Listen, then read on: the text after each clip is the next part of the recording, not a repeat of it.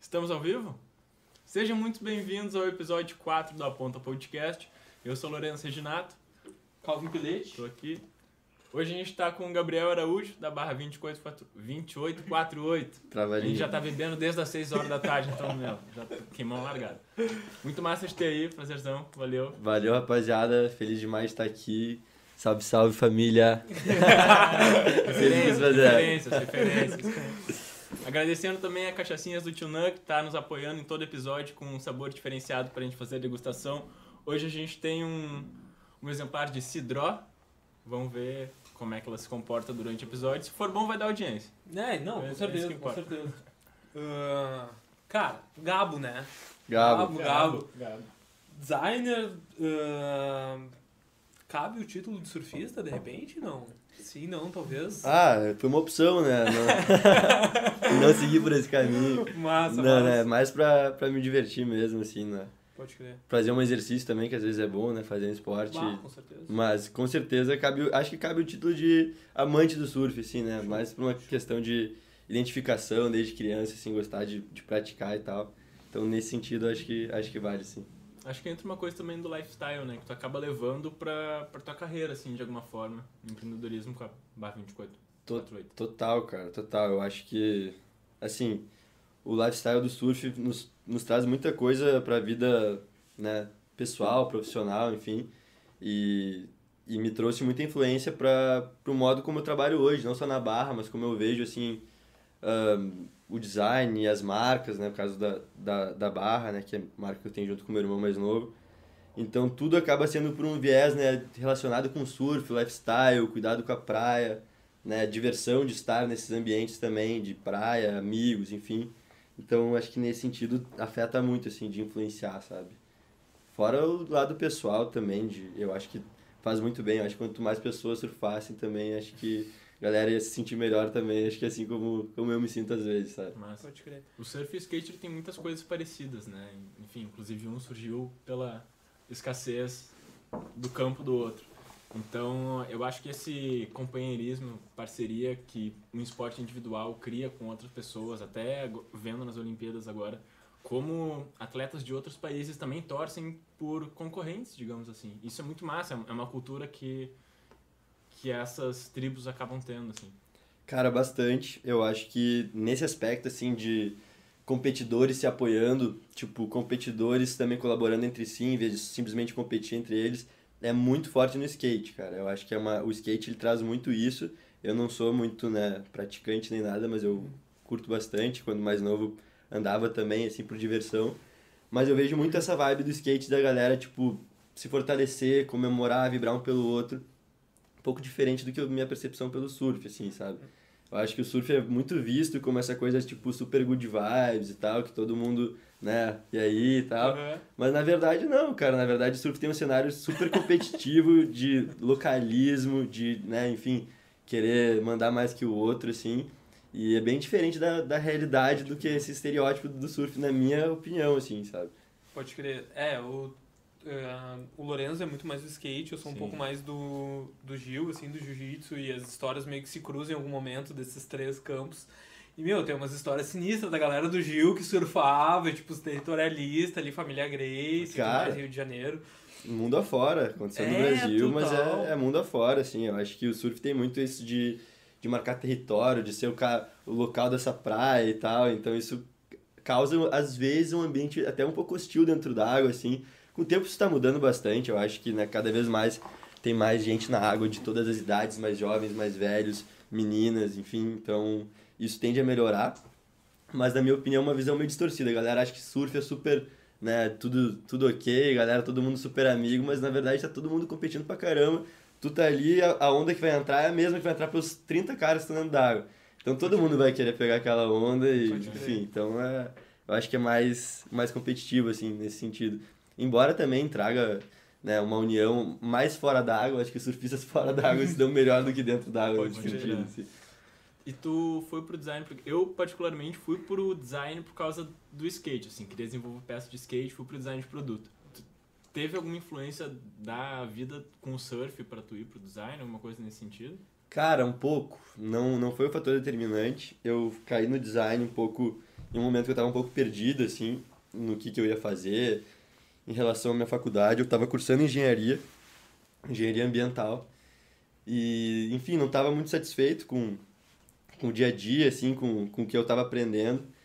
E, e acabei que fui pensando o que, que eu ia fazer e tal, o que, que eu mais gostava de fazer, com certeza era surfar, não era nem de, perto, de longe estudar o que eu mais gostava de fazer, né? Mas tu quis fazer um, um link da engenharia ambiental com o surf, assim, foi esse o motivo da, do ingresso? Cara, eu sempre quis, de alguma forma, se não trabalhar com o surf, trabalhar em um local que me permita estar próximo da praia, que eu possa surfar, que eu possa me divertir nas horas vagas, enfim, nos finais de semana, mas não necessariamente, ah, vou, vou para o design para trabalhar com uma marca de surf ou desenvolvendo, desenhando pranchas ou coisa do tipo. Não era exatamente não. isso. Foi muito mais uma questão de. Eu estava matando muita aula de engenharia para surfar e precisava muito rápido né, descobrir o que, que para onde é que eu ia ir. E o design teve sempre presente na minha vida, muito por causa do meu pai, assim, sabe? Ele é formado em arquitetura, mas ele trabalha com design há muitos anos e eu sempre via o engajamento dele, a entrega dele pro trabalho e também a satisfação dele em realizar projetos e tal. Eu sempre mostrou para a família inteira, olha só o que a gente fez agora e tal. Massa. Mostrava os processos, mostrava os resultados. E eu olhava aquilo e pensava, pô, que massa a construção disso, o sentido disso e o como é gratificante para ele, sabe? Então, isso isso ele como espelho me, me levou a decidir, cara, vou, acho que eu vou seguir por esse caminho nunca tive muita aptidão, por exemplo, com desenho, ou não, não era familiarizado com nenhum dos softwares que a gente usa, mas eu já tinha essa noção de como é que funcionava o design e esse exemplo dentro de casa, assim. Então foi mais ou menos isso que, que me levou, assim, para a escolha, sabe? Massa, massa. Mas, cara, de uma forma geral, a gente consegue ver que o surf meio que antecede qualquer tópico na tua vida, né? E com quantos anos começou esse rolê de surf, assim, cara? Cara, realmente antecede qualquer tópico. Porque eu acho que é o que me faz bem, sabe? Independente ah, de qualquer coisa, é o que me deixa feliz, é o que me, me deixa saudável, né? O cara tá fazendo esporte, tá embaixo do sol, tá... Enfim, contato com a natureza, acho que tem muitos benefícios aí. E, mas eu sempre, eu sempre soube que o surf né, não ia resolver minha vida e que eu tinha que fazer as minhas coisas também. Então, paralelo ao surf, sempre fui querendo, né, enfim, evoluir também como estudante, também profissionalmente. Mas, cara, o surf começou, eu acho que eu devia ter uns sete anos, bah. mais ou menos. E Vendo sempre... vídeo, jogando videogame, que cara, deu essa coisa, na ah, eu quero fazer na abraçada. Cara, não, videogame... O videogame foi um pouco mais tarde, até acho que o surf entrou crer. antes na vida. O surf entrou antes e tem muito mais relevância, inclusive, assim. Mas, cara, eu acho que foi muito, de novo, meu coroa, minha mãe também, meus, tenho tios que surfam, então muita influência da família, de, de curtir uma praia, entender das condições, como é que tá o vento, como é que tá o céu, como é que tá, como é que vai estar tá o mar pra gente praticar o esporte, vai estar, tá, quando o cara tá mais criança, vai estar tá tranquilo para aprender, vai estar tá muito grande, vai estar tá muito difícil. Então, tipo, envolve muito essas noções, assim, e, e buscar entender como é que tá, tá, tipo, a natureza agindo para que tu consiga desempenhar, sabe? Então acho que isso sempre foi meio que presente para mim, assim, sempre tive a fim de participar, de surfar junto com meu pai, de surfar junto com meu tio, com meus primos também, amigos da, de, da praia e tal. Tudo isso muito também linkado à, à Praia da Barra, lá de Garopaba, que é onde eu, enfim, passo sempre minhas férias e tudo mais, que foi o lugar onde eu passei, tipo, toda a minha infância, três meses de, de verão de, de coleginho, o cara tem aquelas férias maravilhosas, era direto lá, tipo, virava virava local lá. Virava, Uma parte do ano é lá. Já pegava até o sotaque dos caras. Pode crer, pode e, crer. E, cara, daí isso foi ficando cada vez mais forte, assim, de eu, de eu gostar de surfar, gostar de, enfim, praticar e tal. E muito mais também do lifestyle, de estar na água, de estar com a natureza Sim. e... Isso pra Meu, mim é... Muito louco, tu tava falando agora em conseguir entender o, o, as condições, né? Se tá muito bom para uma criança aprender e tal, para algum mais velho. E isso tem, tu falando isso me veio muito a ideia do, do design, de tu conseguir construir cenários, de tu se adaptar, e tu conseguir ter uma visão estratégica do todo para entender como uma coisa interfere na outra, sabe? Isso deu um estalo assim, bah, que, que massa, que massa. Cara, total. Eu acho que tem várias metáforas aí que o cara consegue fazer em relação ao surf e a vida e também muito ao surf e o design, sabe? Eu acho que esses fatores externos para o cara praticar o surf, principalmente para um cara de Porto Alegre, que é o nosso caso, né, que é o meu caso, que a gente vai ter que pegar uma estrada, a gente vai ter que se locomover, então a gente tem que estar tá prevendo como é que vai estar tá o cenário futuro do mar, como é que vai estar tá, montadas as condições, o porquê que a gente deve ou não ir. Então acho que tem que ter um planejamento e um estudo de como que tá, fazer um diagnóstico da situação, né? Ah, o que que vai ter, como é que tá o vento, como é que tá o swell, como é que tá o clima e como é que tá a minha agenda também para poder ou não ir para praia, né? então tudo isso tem que ser organizado para a gente praticar o surf e também para a gente praticar qualquer coisa na vida, assim. Então, mas falando de fatores externos e público externo, fazer um gancho para a galera que está assistindo, quiser participar, você, telespectador, que é um, um fator externo, comenta aí, faça a pergunta pro Gabo que a gente vai mandar agora ao vivo. Pode mandar. Então, pode mandar, pode mandar, tá, tá em casa. Mas... Uh, cara, uh, tu falou de, dessa praia em específico que é a Barra, que fez o link com a tua marca, tentar pular um pouquinho, que assim a gente não tem uma ordem cronológica aqui da conversa, tá? A gente vai ir, vai voltar, vai, voltar, vai voltar. Melhor ainda. é, exatamente. É meio caótico aqui, a gente vai abraça. lembrando a história no meio. É, ah, exatamente, exatamente. Uh, referência uh, direta, né, no nome da, ba da barra e por que o 2848, explica um pouco por boa. nós, assim, esse, esse inside, esse nome aí do, da marca. Boa, boa. Cara, então, como eu falei, é, uma, é um lugar super especial para mim, super especial para meu irmão, super especial para minha família e para muitos amigos também que vivem esse local e o lifestyle que a gente, que a gente tem lá, né? E, cara, na verdade, a gente... Tudo começou com o meu irmão mais novo, Pedro. Ele tinha 16 anos na época. E chegou pra mim com uma ideia infernal de, cara, a gente tem que criar um negócio agora, que é uma marca pra... Olha só meus desenhos, sempre desenhou muito bem, tem muito talento, nossa, assim. Nossa. Ele puxou bastante do meu pai, que desenha também. Então, fazia muitos desenhos, assim, já desenhava uma camisetinha, já desenhava como é que ficaria o tamanho da estampa, mostrava o desenho maior, menor e tal. Já fazia vários esquemas, assim, falava, cara, vamos fazer nossa marca e tal. Então ele foi meio que a. Eu chamo de que ele foi a faísca para pegar, o, pra pegar o negócio, assim, sabe? Então eu meio que direcionei ele, a gente pensou algumas coisas juntos que seriam interessantes pra gente traduzir muito da nossa, da nossa vivência, das nossas experiências, da nossa, do nosso lifestyle para o que seria então essa marca, não só simplesmente ter desenhos nas camisetas, né? Então, que teria que ser algo mais profundo. E aí entrou o lance da Praia da Barra, né? Que é, tipo, para nós é o lugar quase que um paraíso, assim, porque se a gente for olhar para nossa infância, assim, a gente tem muitas... Todo mundo vai ter memórias aí de lugares especiais, momentos especiais. E pra gente, pra mim, pra ele, é muito relacionado à, à Praia da Barra, sabe? Então, acho que foi muito por isso. E o 2848, cara, é, é, na verdade é latitude e é longitude, né? As coordenadas geográficas né, da Praia da Barra. E também uma maneira também de diferenciar, né? Barra pode ser um nome muito amplo, né? Uhum. Difícil registro, quando o cara vai registrar a marca, difícil diferenciação.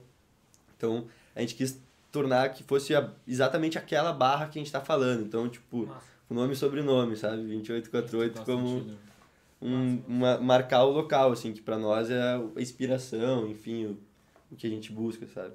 Pode crer. Cara, uh, tu falou ali um ponto mega interessante, uma coisa que eu ia uh, falar em algum momento. Tipo, tem muita marca de roupa, tem muita galera que faz uh, principalmente roupa com a temática do surf e, e, tentando vender o lifestyle e tem muita gente que faz basicamente camisetas com estampas, né? Essa coisa mais redutiva. Como é que a Barra se posiciona para não ser só mais uma marca com estampas com temática de surf, assim, sabe? Tipo, como é que tu vê essa cena? Porque, querendo ou não, uma galera querendo vender um lifestyle que, tipo, é uma coisa que tu vive, é intrínseca teu, da tua família, e que tu tenta colocar na marca, né? Como é que vocês fazem isso, tu e Pedro, né? Isso, eu Pedro. Cara, é uma ótima pergunta. Eu acho que, né, qualquer praticamente qualquer setor que o cara vai querer empreender, criar algo, vai ter que lidar com isso, né? Com muita, muita coisa surgindo, eu acho que atualmente, né? Uh, as pessoas estão conseguindo também criar mais coisas, ser mais independentes nesse sentido.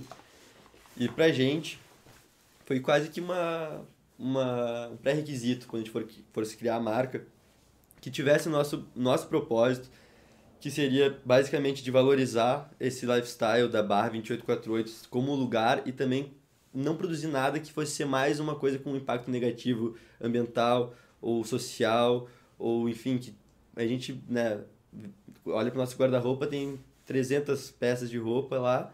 Só que como é que essas coisas são feitas, né? Qual é o impacto disso? E o que, que essa roupa representa muito além de uma estampa, né? Como é que essa marca se posiciona? Como é que essa marca que, que se compromete com o quê? Qual é a transparência? Como é que tu, que tu sabe sobre o que está feito ali? Então todas essas coisas nos fizeram que a gente questionasse a importância de tudo isso na hora de criar a nossa marca, sabe?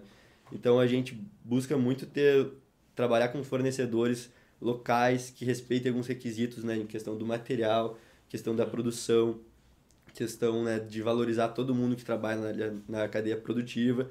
Então eu acho que passou muito por isso, dessa questão mais interna, da gente saber o que, que a gente queria, para não ficar sendo só mais uma marca de roupas aí que, enfim, existem várias tão legais, mas que na verdade também estão causando um impacto super negativo aí para o mundo. A moda é a segunda indústria que mais polui no mundo, né? Então, tipo, é, é, a economia de água, não desperdício de resíduos tóxicos, um monte de coisa aí que a gente pode que a gente vem tentando implementar na barra aí para produzir peças, né, simples, né, não modais, uma peça mais atemporal, uma peça democrática que pode servir muitos tipos de pessoas, enfim, e que tem um impacto, né, que tem um impacto baixo em relação a, a meio ambiente e sociedade. Baixo, na verdade, até um impacto positivo, né? Então, que a gente consiga, né, de alguma forma reaproveitar tecidos ou, ou pensar em alguma maneira da confecção que vai valorizar mais determinada camada da sociedade.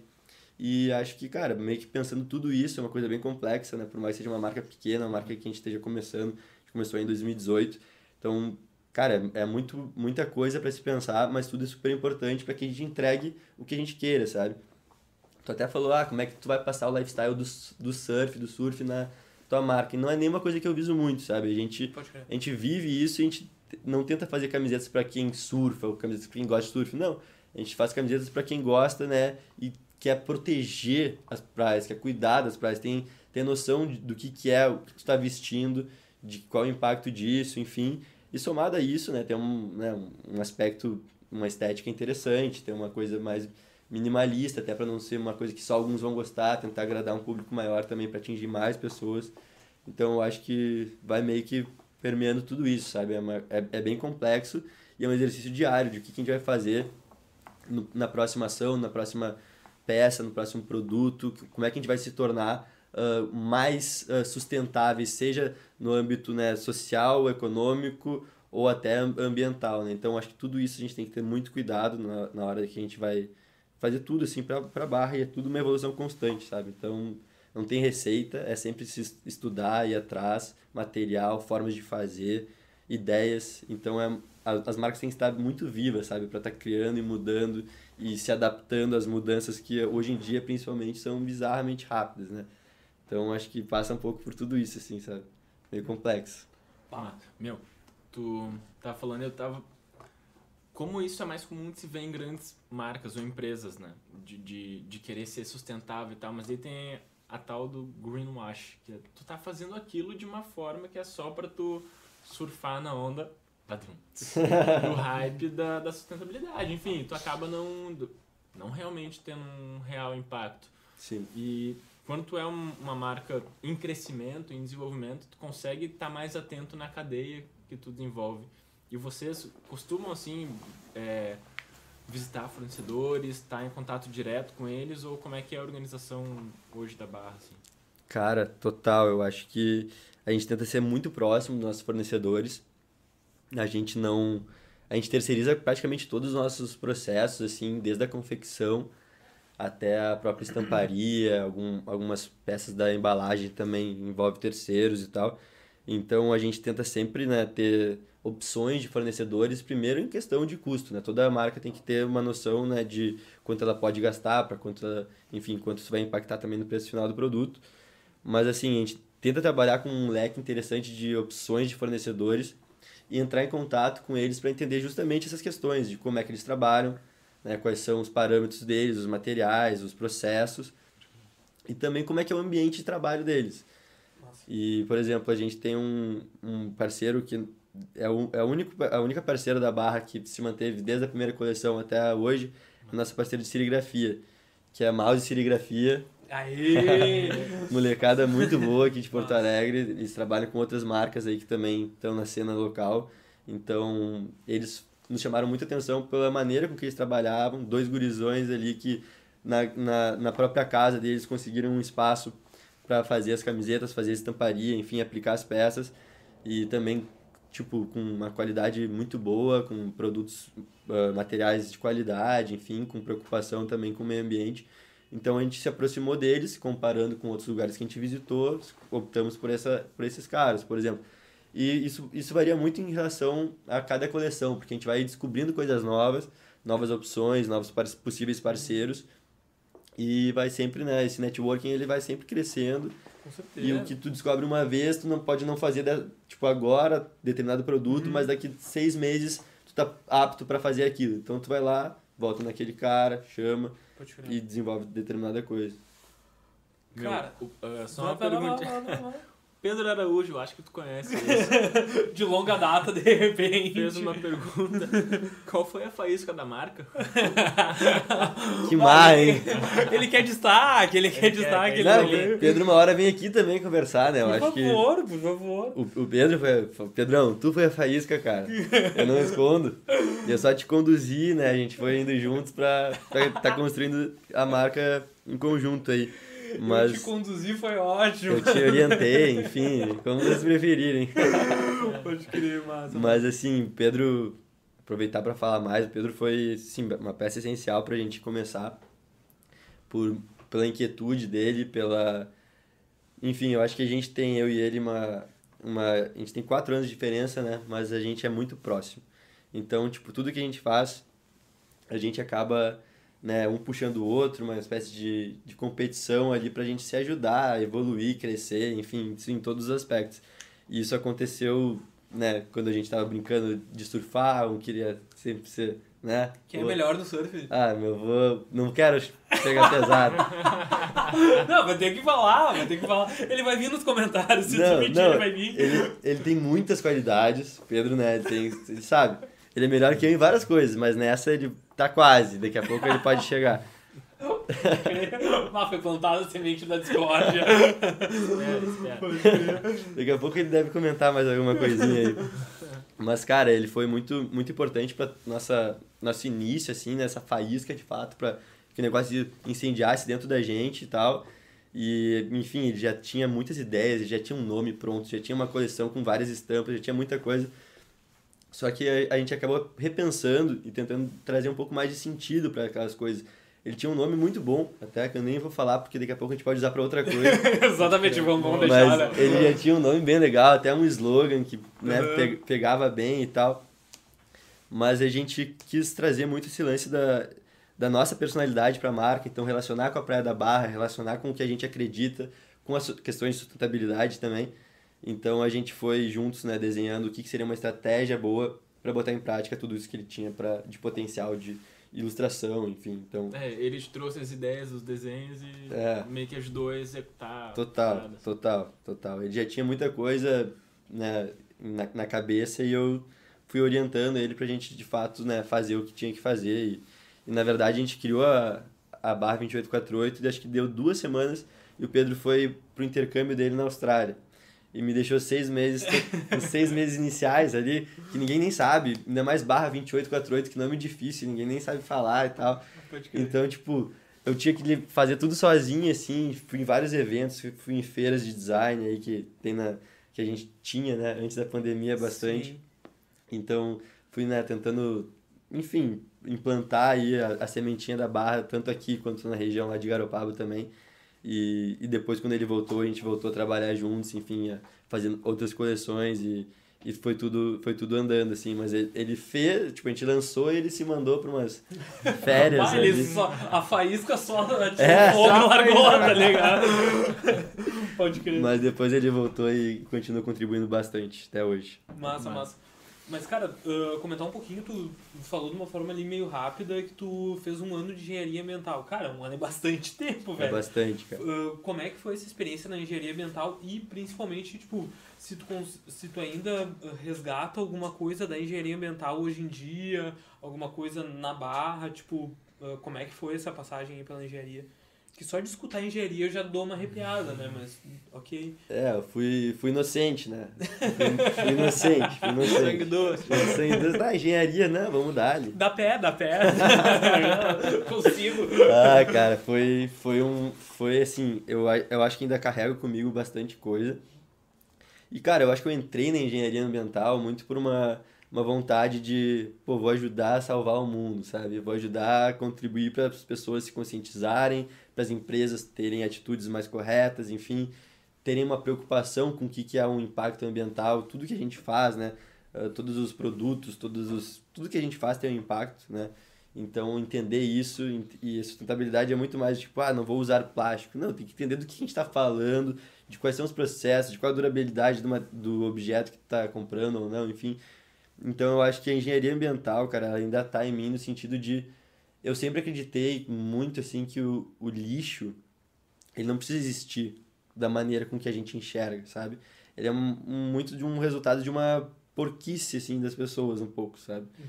Porque se, se a gente separar tudo que a gente descarta, né, corretamente, plástico, papel, metal, vidro e por aí vai, a gente só vai ter, né, outras, outras coisas que vão servir de matéria-prima para a criação de novos produtos ou para reutilização ou para, enfim, para que isso seja reaproveitado, né? Então, até porque teve um custo para fazer isso, daí tu lá gasta, daqui a pouco joga num aterro para ficar empilhando com um monte de outras coisas. Então, eu, eu já vi o lixo, assim, como uma coisa que precisa mudar. Logo, a Terra tem um espaço limitado, as pessoas Sim. continuam nascendo, cada vez a população está maior, gerando mais lixo. Então eu já tinha na cabeça, tipo, pô, isso aí tá muito errado, sabe? Eu visitava cooperativas de, de reciclagem junto com, com o curso e tal, pensava, cara, isso aí tinha que ser muito incentivado, isso aí tinha que ser mais explorado, a gente tá, tá muito atrás nesse quesito, sabe? Então eu acho que nisso é uma, isso é uma coisa que eu trago muito ainda pro, pros meus trabalhos pessoais de design, pra, pra barra 2848 também, a gente acreditar que o lixo, cara, ele é ele é uma uma bobagem, assim, a gente não precisa ter lixo, sabe? A gente pode pensar na, nas coisas, no seus, seu ciclo produtivo e, e imaginar o desca descarte, como é que vai ser esse descarte, para quê, em que momento. Ele, ele é resultado de uma cadeia mal pensada depois da venda. Total. Depois que tu vendeu a parada ali com a embalagem, com independente do que for.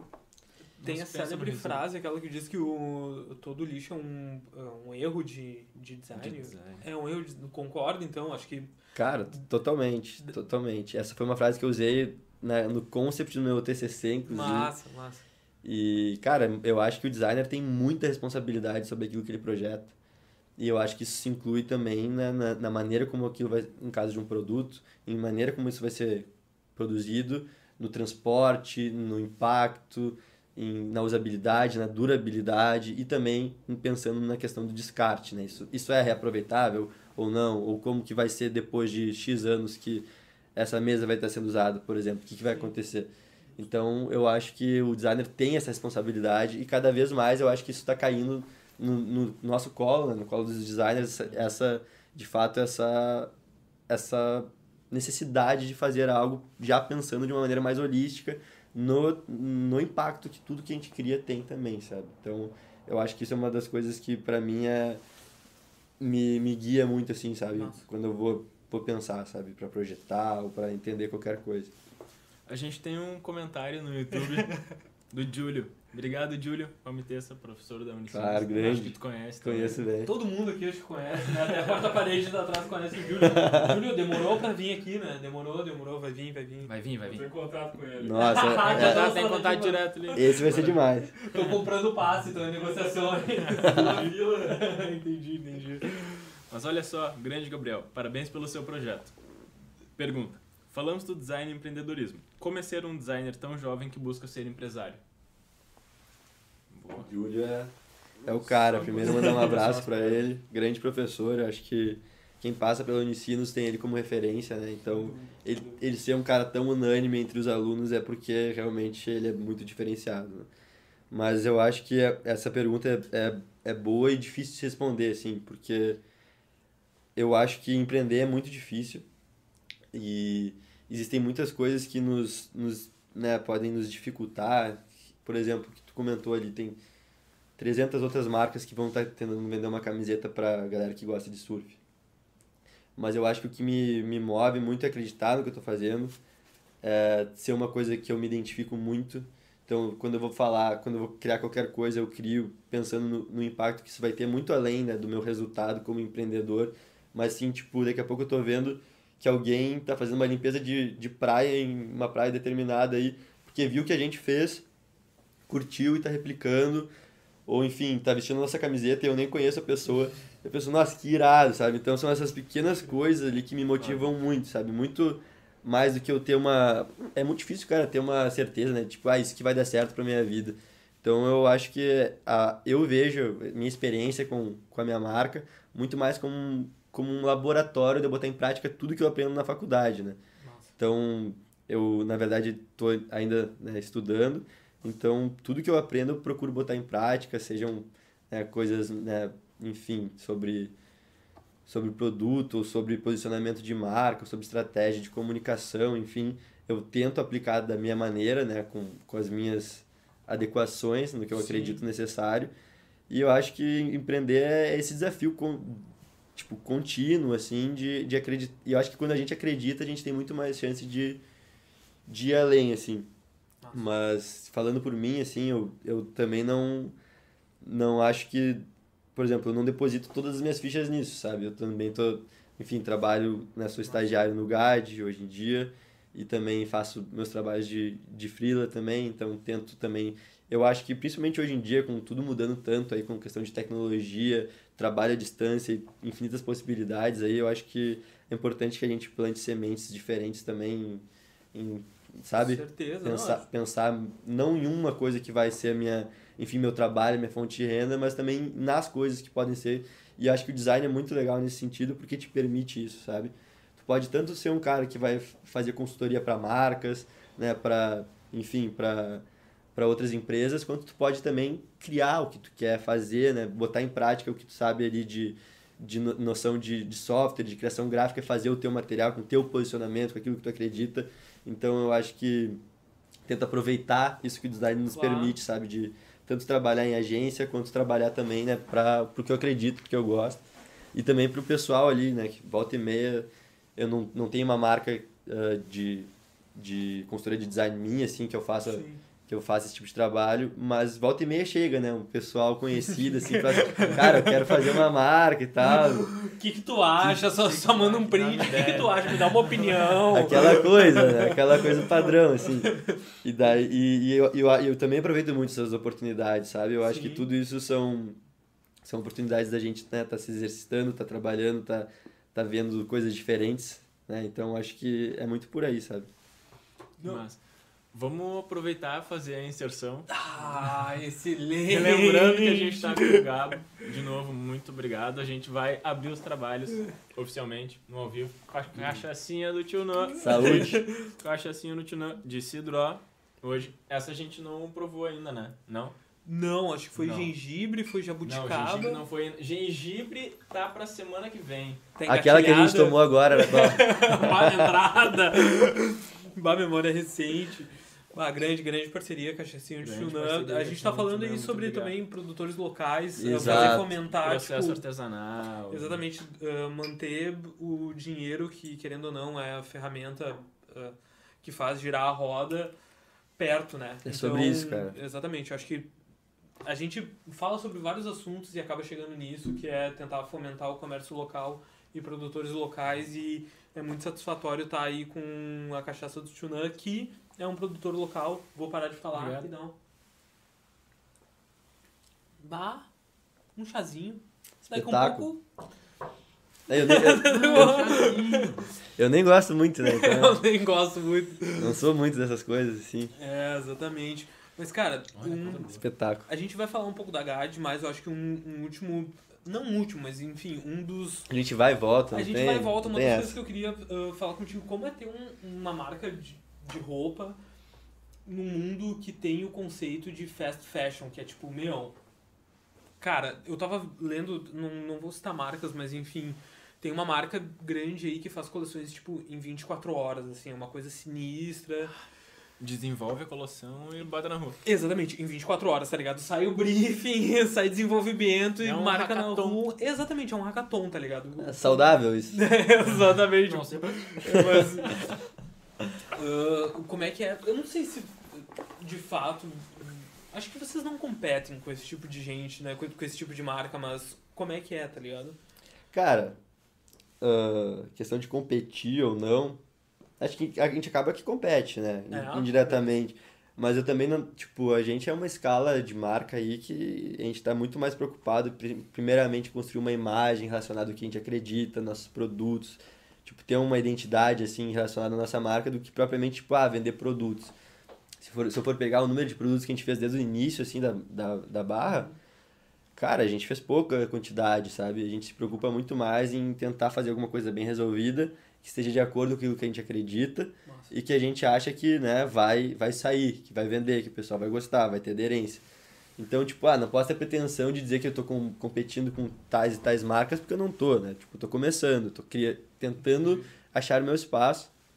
Mas sobre as marcas do fast, fast fashion especificamente, cara, é, eu acho que é uma coisa que aconteceu na moda, mas que acontece em muitos outros setores, né? Tipo, a, o consumo, ele meio que... E o consumismo meio que guia as paradas, assim, tipo, onde a galera vai gastar dinheiro, di- dinheiro entrando, entrando, entrando, entrando, e acaba sendo meio sedutor para algumas marcas que se posicionam de uma maneira que não se preocupam tanto com as pessoas que estão trabalhando ali, nem com os métodos que elas estão produzindo essas coisas, sabe? Então, daqui a pouco elas estão para fazer uma coleção em 24 horas, né? Então, pensa nas costureiras, pensa nos designers, pensa em todo mundo que está participando desse processo aí. Faz sentido Pro- algum, né? Por mais que já tenha, tipo, todo um, né, um, um esquema montado para que seja veloz a produção, enfim, eu acho que, cara, isso aí tem, tem tá com os dias contados, sabe? Eu acho que já, a gente já vive um movimento aí desde 2013, que é o chamado Fashion Revolution, que é um movimento que começou meio que em resposta ao fast fashion, assim, né? Que o, culminou com, com esse movimento foi um acidente muito grave que aconteceu em Bangladesh, que caiu um, um prédio inteiro, que era uma indústria têxtil, então milhares de costureiras ali ca- acabaram perdendo a vida e tal. Então é- era um, era um impacto social absurdo, praticamente um trabalho escravo que não tinha mínima de segurança para quem trabalhava lá. Então isso é só uma das coisas negativas que esse tipo de prática pode causar. né? Então é bem, é bem pesado, assim. Eu acho que não só a moda, mas eu acho que todos os setores estão se tornando mais conscientes daquilo que eles fazem. A busca pelo lucro vai sempre existir, mas eu acho que hoje em dia as pessoas estão mais ligadas em tudo que acontece e cobram mais transparência, cobram mais que as marcas tenham uma personalidade, um posicionamento mais próximo do delas próprias. Então as pessoas então cobram isso e as marcas em contrapartida têm que se mexer e se, se adequar né, a essa sustentabilidade, a essas questões né, de- sociais também.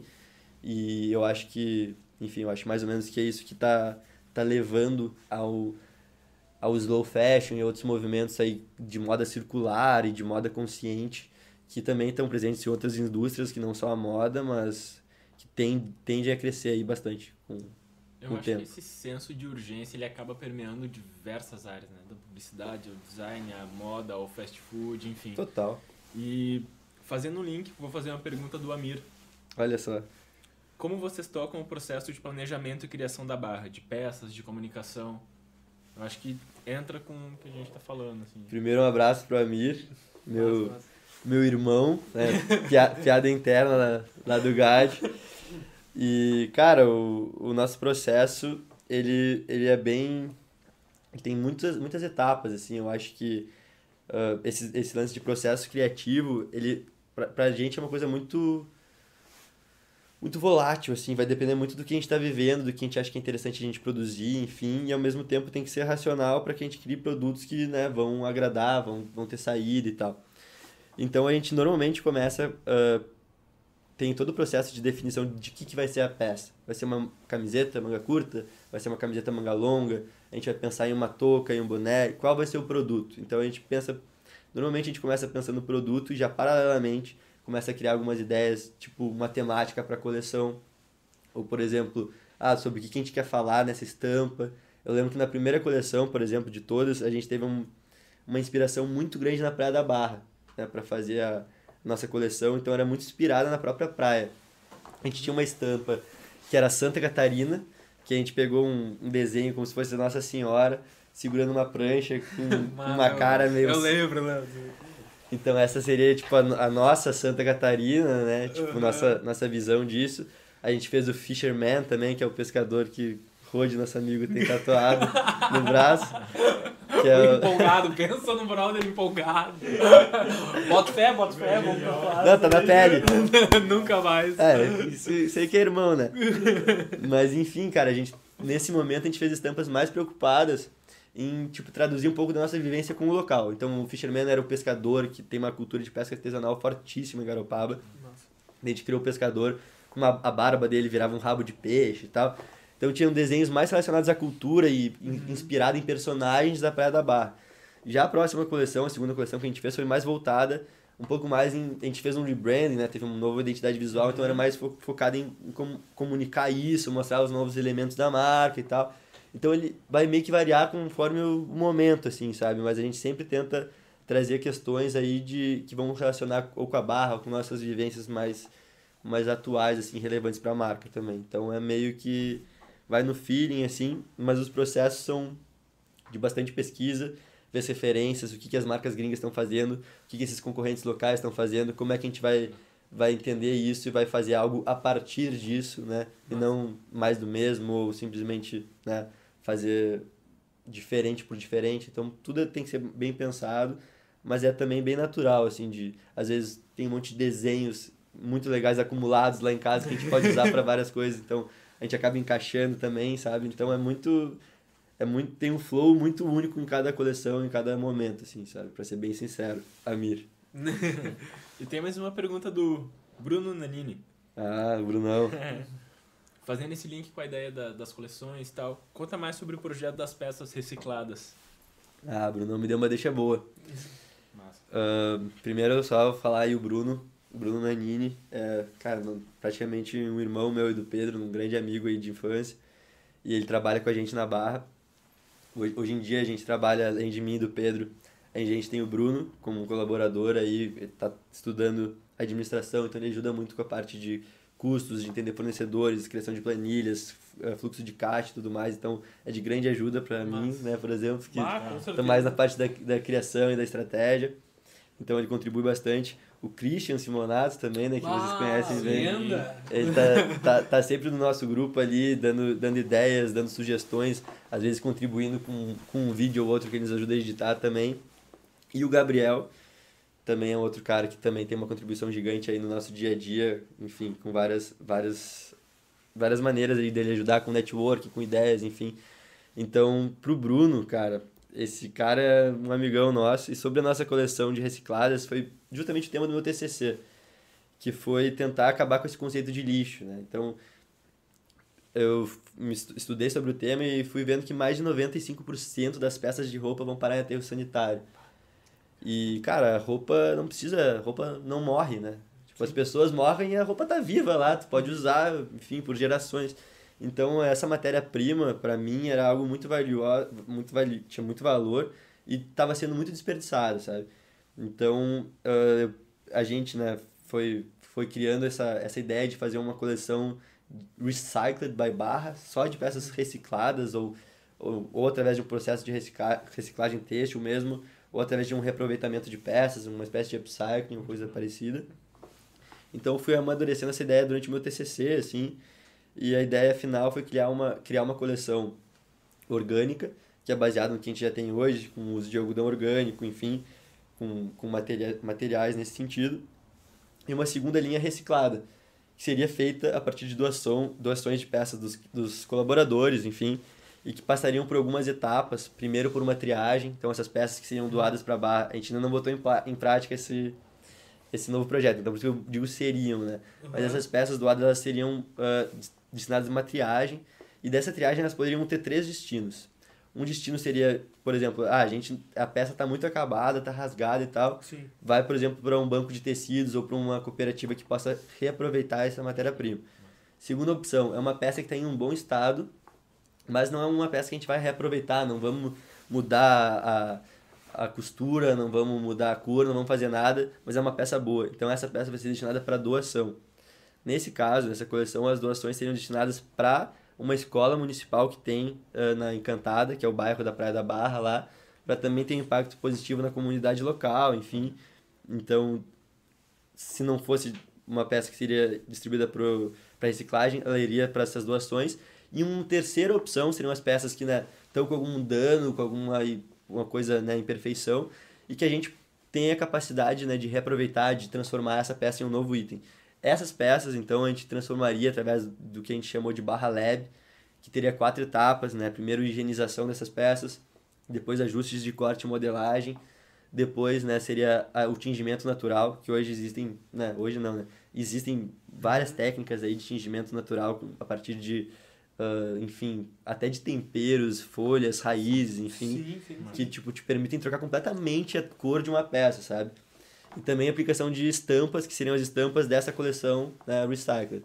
Então a gente está né, estudando e, e, refinando essa ideia desse projeto para criar peças a partir de peças né, que seriam doadas para a gente. Então Demais, demais. é um projeto aí que foi, foi tema do meu TCC e foi, foi bem, bem legal de fazer, assim, e, e eu acho que em breve a gente está botando em prática aí para para tentar ver se funciona de fato, sabe? Demais, demais. Cara, O Júlio comentou, só, vai lá, vai lá, vai lá. Gostei da vai ideia do laboratório, parabéns. demais, demais. Valeu, Júlio. Esse era o tema do teu TCC. Esse era o tema. E como é que foi, assim, tu conseguiu já entrar com a ideia bem definida? Que já As entrar com a risadas ao ideia- fundo, né? já entrou com a ideia bem definida, porque eu acho que isso é uma característica do, da- do trabalho de conclusão, né? Tu tem autonomia de decidir o que tu quer fazer. Tu já chegou com a ideia mais redonda ou tu foi definindo ela durante o processo? Que, tipo assim, desculpa, só um pequeno parênteses, assim, uh, para quem não sabe, somos três designers aqui, dois de produto, um design estratégico e a gente, enfim, diversos colegas, a gente já pegou várias experiências, tipo, aquela Ah. galera que tá no meio do semestre, assim, ah, não sei, tô aí, tô, tô aí fazendo uma pesquisa, tô fazendo um Blue Sky e tal, tudo mais, tem aquela galera, aula 1, é aqui, tá Já- ligado? já tipo, entrou redondo. exatamente, já entrou redondo. é, quero fazer um copo, tipo, obviamente um parêntese, né? E, enfim, como é que foi essa teu posicionamento? Já chegou pronto? Era barra? Não era? Tipo, Mais ou menos. Mais ou menos. Vou ser bem sincero com vocês, cara. Ah, como eu falei no início aqui, né? O meu, meu. Eu vou sempre tentar fortalecer ali, privilegiar que eu consiga surfar, que eu consiga me divertir, né? E não foi diferente. Ele tava chegando no TCC e pensei, cara, seguinte, já, já tem há dois anos que eu tenho a minha marca, fiz duas coleções, fiz identidade visual, mudei identidade visual, trabalhei muito como designer em cima disso. E vou pegar o que eu já construí e botar como meu TCC. e é isso, tá já ligado? tem os slidezinho pronto, já tem, né? Não, já tenho, já tenho estampa, já tenho etiqueta, já tenho embalagem, já tenho coisa pra caramba e, e vai ser isso. Só que daí, começando o percurso né, do TCC, que eu acho que é um- uma coisa fundamental, um divisor de águas dentro do curso, eu diria assim, né? Principalmente de design, que é onde a gente tem que fazer o nosso trabalho mais profundo, né, ao longo do curso. Sim. Então eu entrei com essa mentalidade, sabe, de, pô, vou, vou usar o que eu já tenho, vou simplificar e não vou e vou tentar, né, me, me liberar com isso, enfim, me dedicar mais ao meu estágio, a, de fato as coisas que eu vou fazer no dia a dia da barra e tal. Mas com, com, quando foi an- andando assim, quando foi começando os processos, eu vi que na real não era isso, que eu não queria, né, fazer o que eu mostrar o que eu fiz e, e já era. Eu queria de fato me me dedicar a fazer, participar e tal. E foi aí que eu, eu fui entendendo que, né, não vou... Até o meu, meu tema inicialmente era design estratégico aplicado ao empreendedorismo, que eu iria dizer como o design, né, me facilitou no processo de empreender com a barra. Mas eu fui vendo que, pô, já tinha empreendido já fazia mais de dois anos, nem sabia tanto sobre design estratégico quanto o que eu sei hoje. Então era a noção que eu tinha, sei lá, no, metade do curso, bem diferente da que tem no final. Total. E, enfim, eu vou, eu vou redesenhar todo o sistema produto e serviço da minha marca. Então foi isso que eu me propus a fazer no, meu TCC. Eu fiz um redesenho completo do que, que eu entendia como meu sistema produto e serviço, desenhando, né, com ênfase nessa coleção de, de itens reciclados, né, que envolveria esse quase que um serviço, né, de receber essas peças, transformar elas em novos produtos, devolver para os clientes, enfim. Então, começou com uma coisa que eu queria meio que, ah, vou me livrar aqui. e na real foi todo uma, um, um repensamento em cima de uma coisa que eu já tinha e que foi bastante trabalhoso, mas muito gratificante. Eu gostei muito do processo inteiro e tal, então acho que foi, foi bem da hora, assim. Vai demais. Cara, uh, tô falando assim, principalmente dessas peças que voltam pro fornecedor e tudo mais. Eu acho que uh, vale falar do, das referências positivas, né? A gente falou do fast fashion, de algumas marcas a gente preferiu não falar, mas eu acho que quando a marca é positiva vale, vale falar. Tem uma marca que eu curto muito, não sei se você conhece, que é a Patagônia. E, tipo, tem muito dessa questão e, tipo, de voltar pro, pro fornecedor e também de não fomentar o consumo só pelo, uh, pelo desejo de comprar. Eu vi uma vez um, um banner no site deles que era o lançamento de uma jaqueta, tipo, se você quer comprar essa jaqueta, não compre, que é tipo, meu, só compra se tu precisa de uma Precisa jaqueta, dela. tá ligado? Outro patamar. É outro patamar. É outro patamar. Aham. E, cara, eu acho que, imagino que deve ser uma referência a Patagônia pra vocês e queria que tu falasse um pouco mais de referências, assim, marcas que estimulam e tudo mais, esse rolê, tipo, de referências, assim, né? Cara, Patagônia, eu acho que tu pegou um exemplo que é um case que todo mundo que tá começando nesse ramo, acho que de moda e ligado à sustentabilidade, tem como um, um exemplo maior, assim. Pra onde olhar, né? Porque além de, de implantar muito, de uma maneira muito bem feita essas questões, de se preocupar de fato com o meio ambiente, seja nos, nos, nos materiais, nos processos de fabricação e também na maneira como eles se comunicam e vendem os produtos, como tu comentou aí, né, de não compra essa jaqueta ou coisa do tipo, eu acho que também tem o fato de eles terem sido pioneiros nisso, né?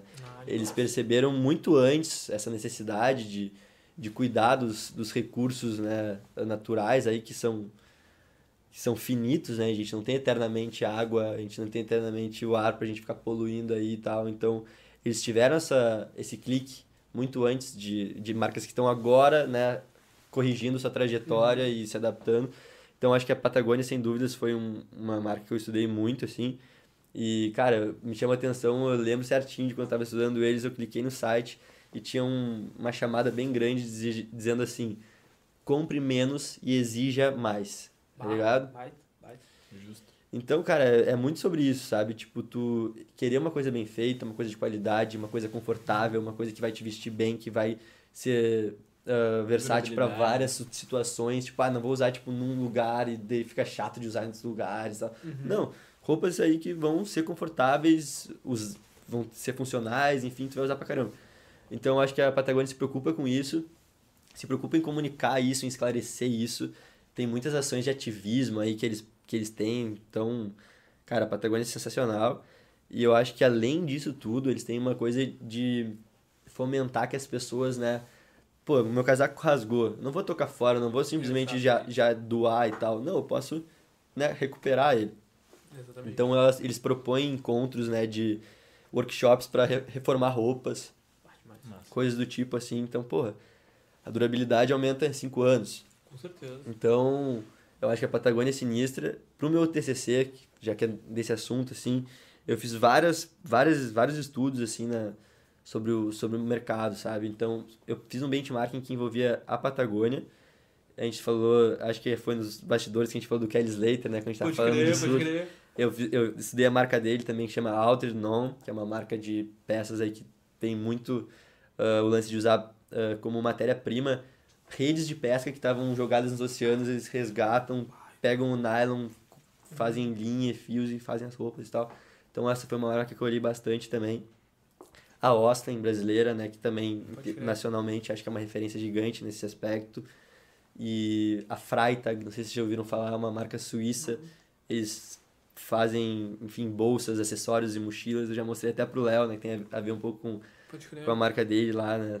E, e os caras fazem tudo à, base de lonas de caminhão. Então, tipo, o, o parado que né, cobre Sim. o caminhão, eles transformam em peças, né, que vão até para museus, assim, como expostas como ícones de design e tal. Então, os caras transformam uma coisa que seria lixo num puta produto, tá ligado? Então eu também dei uma olhada ali ah, na EcoAlf, que é uma marca espanhola muito legal nesse sentido. E depois, essas eu vi mais como benchmark, também vi um estudo de caso sobre a H&M, que é, a gente pode falar como uma marca de fast fashion, mais tradicionalmente, mas que eles estão implementando um sistema chamado Loop, E só pelo nome a gente já vê o lance né, do looping, da circularidade, do, Sim. de algo que, né, que tem, não tem um início, meio e fim. Tem tá- um reciclo de alguma forma. E, cara, esse, esse lance que eles estão implementando é dentro de uma loja conceito, um container de vidro. E dentro desse container tem um maquinário gigante e um monte de técnicas de costura, vestindo jalecos, óculos, EPIs e tal. Então, tipo, fica um, fica um visual super de laboratório científico. E a galera vai lá, tipo, ah, diz pelo app, ah, vou deixar meu moletom aí. Deixa o moletom, ele passa por uma série de etapas, é desfibrado, não sei o que, vira fio para fazer uma nova peça. Então é a reciclagem pura do negócio. E, tipo, tudo com um container de vidro, a galera vê tudo acontecendo. Em oito horas o processo completo acontece, Caralho. tá ligado? Então, tipo, estudei a fundo esse lance deles também. E também, enfim, procurei me, me informar também com, com pessoas da cena local aí também. Então, tem várias coisas em Porto Alegre rolando interessantes no âmbito de moda e sustentabilidade. Fiz uma entrevista com a Marina Gion, que é uma especialista na área e ela enfim, deu vários insights interessantes, falou sobre o que ela imagina de cenário futuro, falou várias coisas que me enriqueceram muito para a criação do meu TCC, sabe?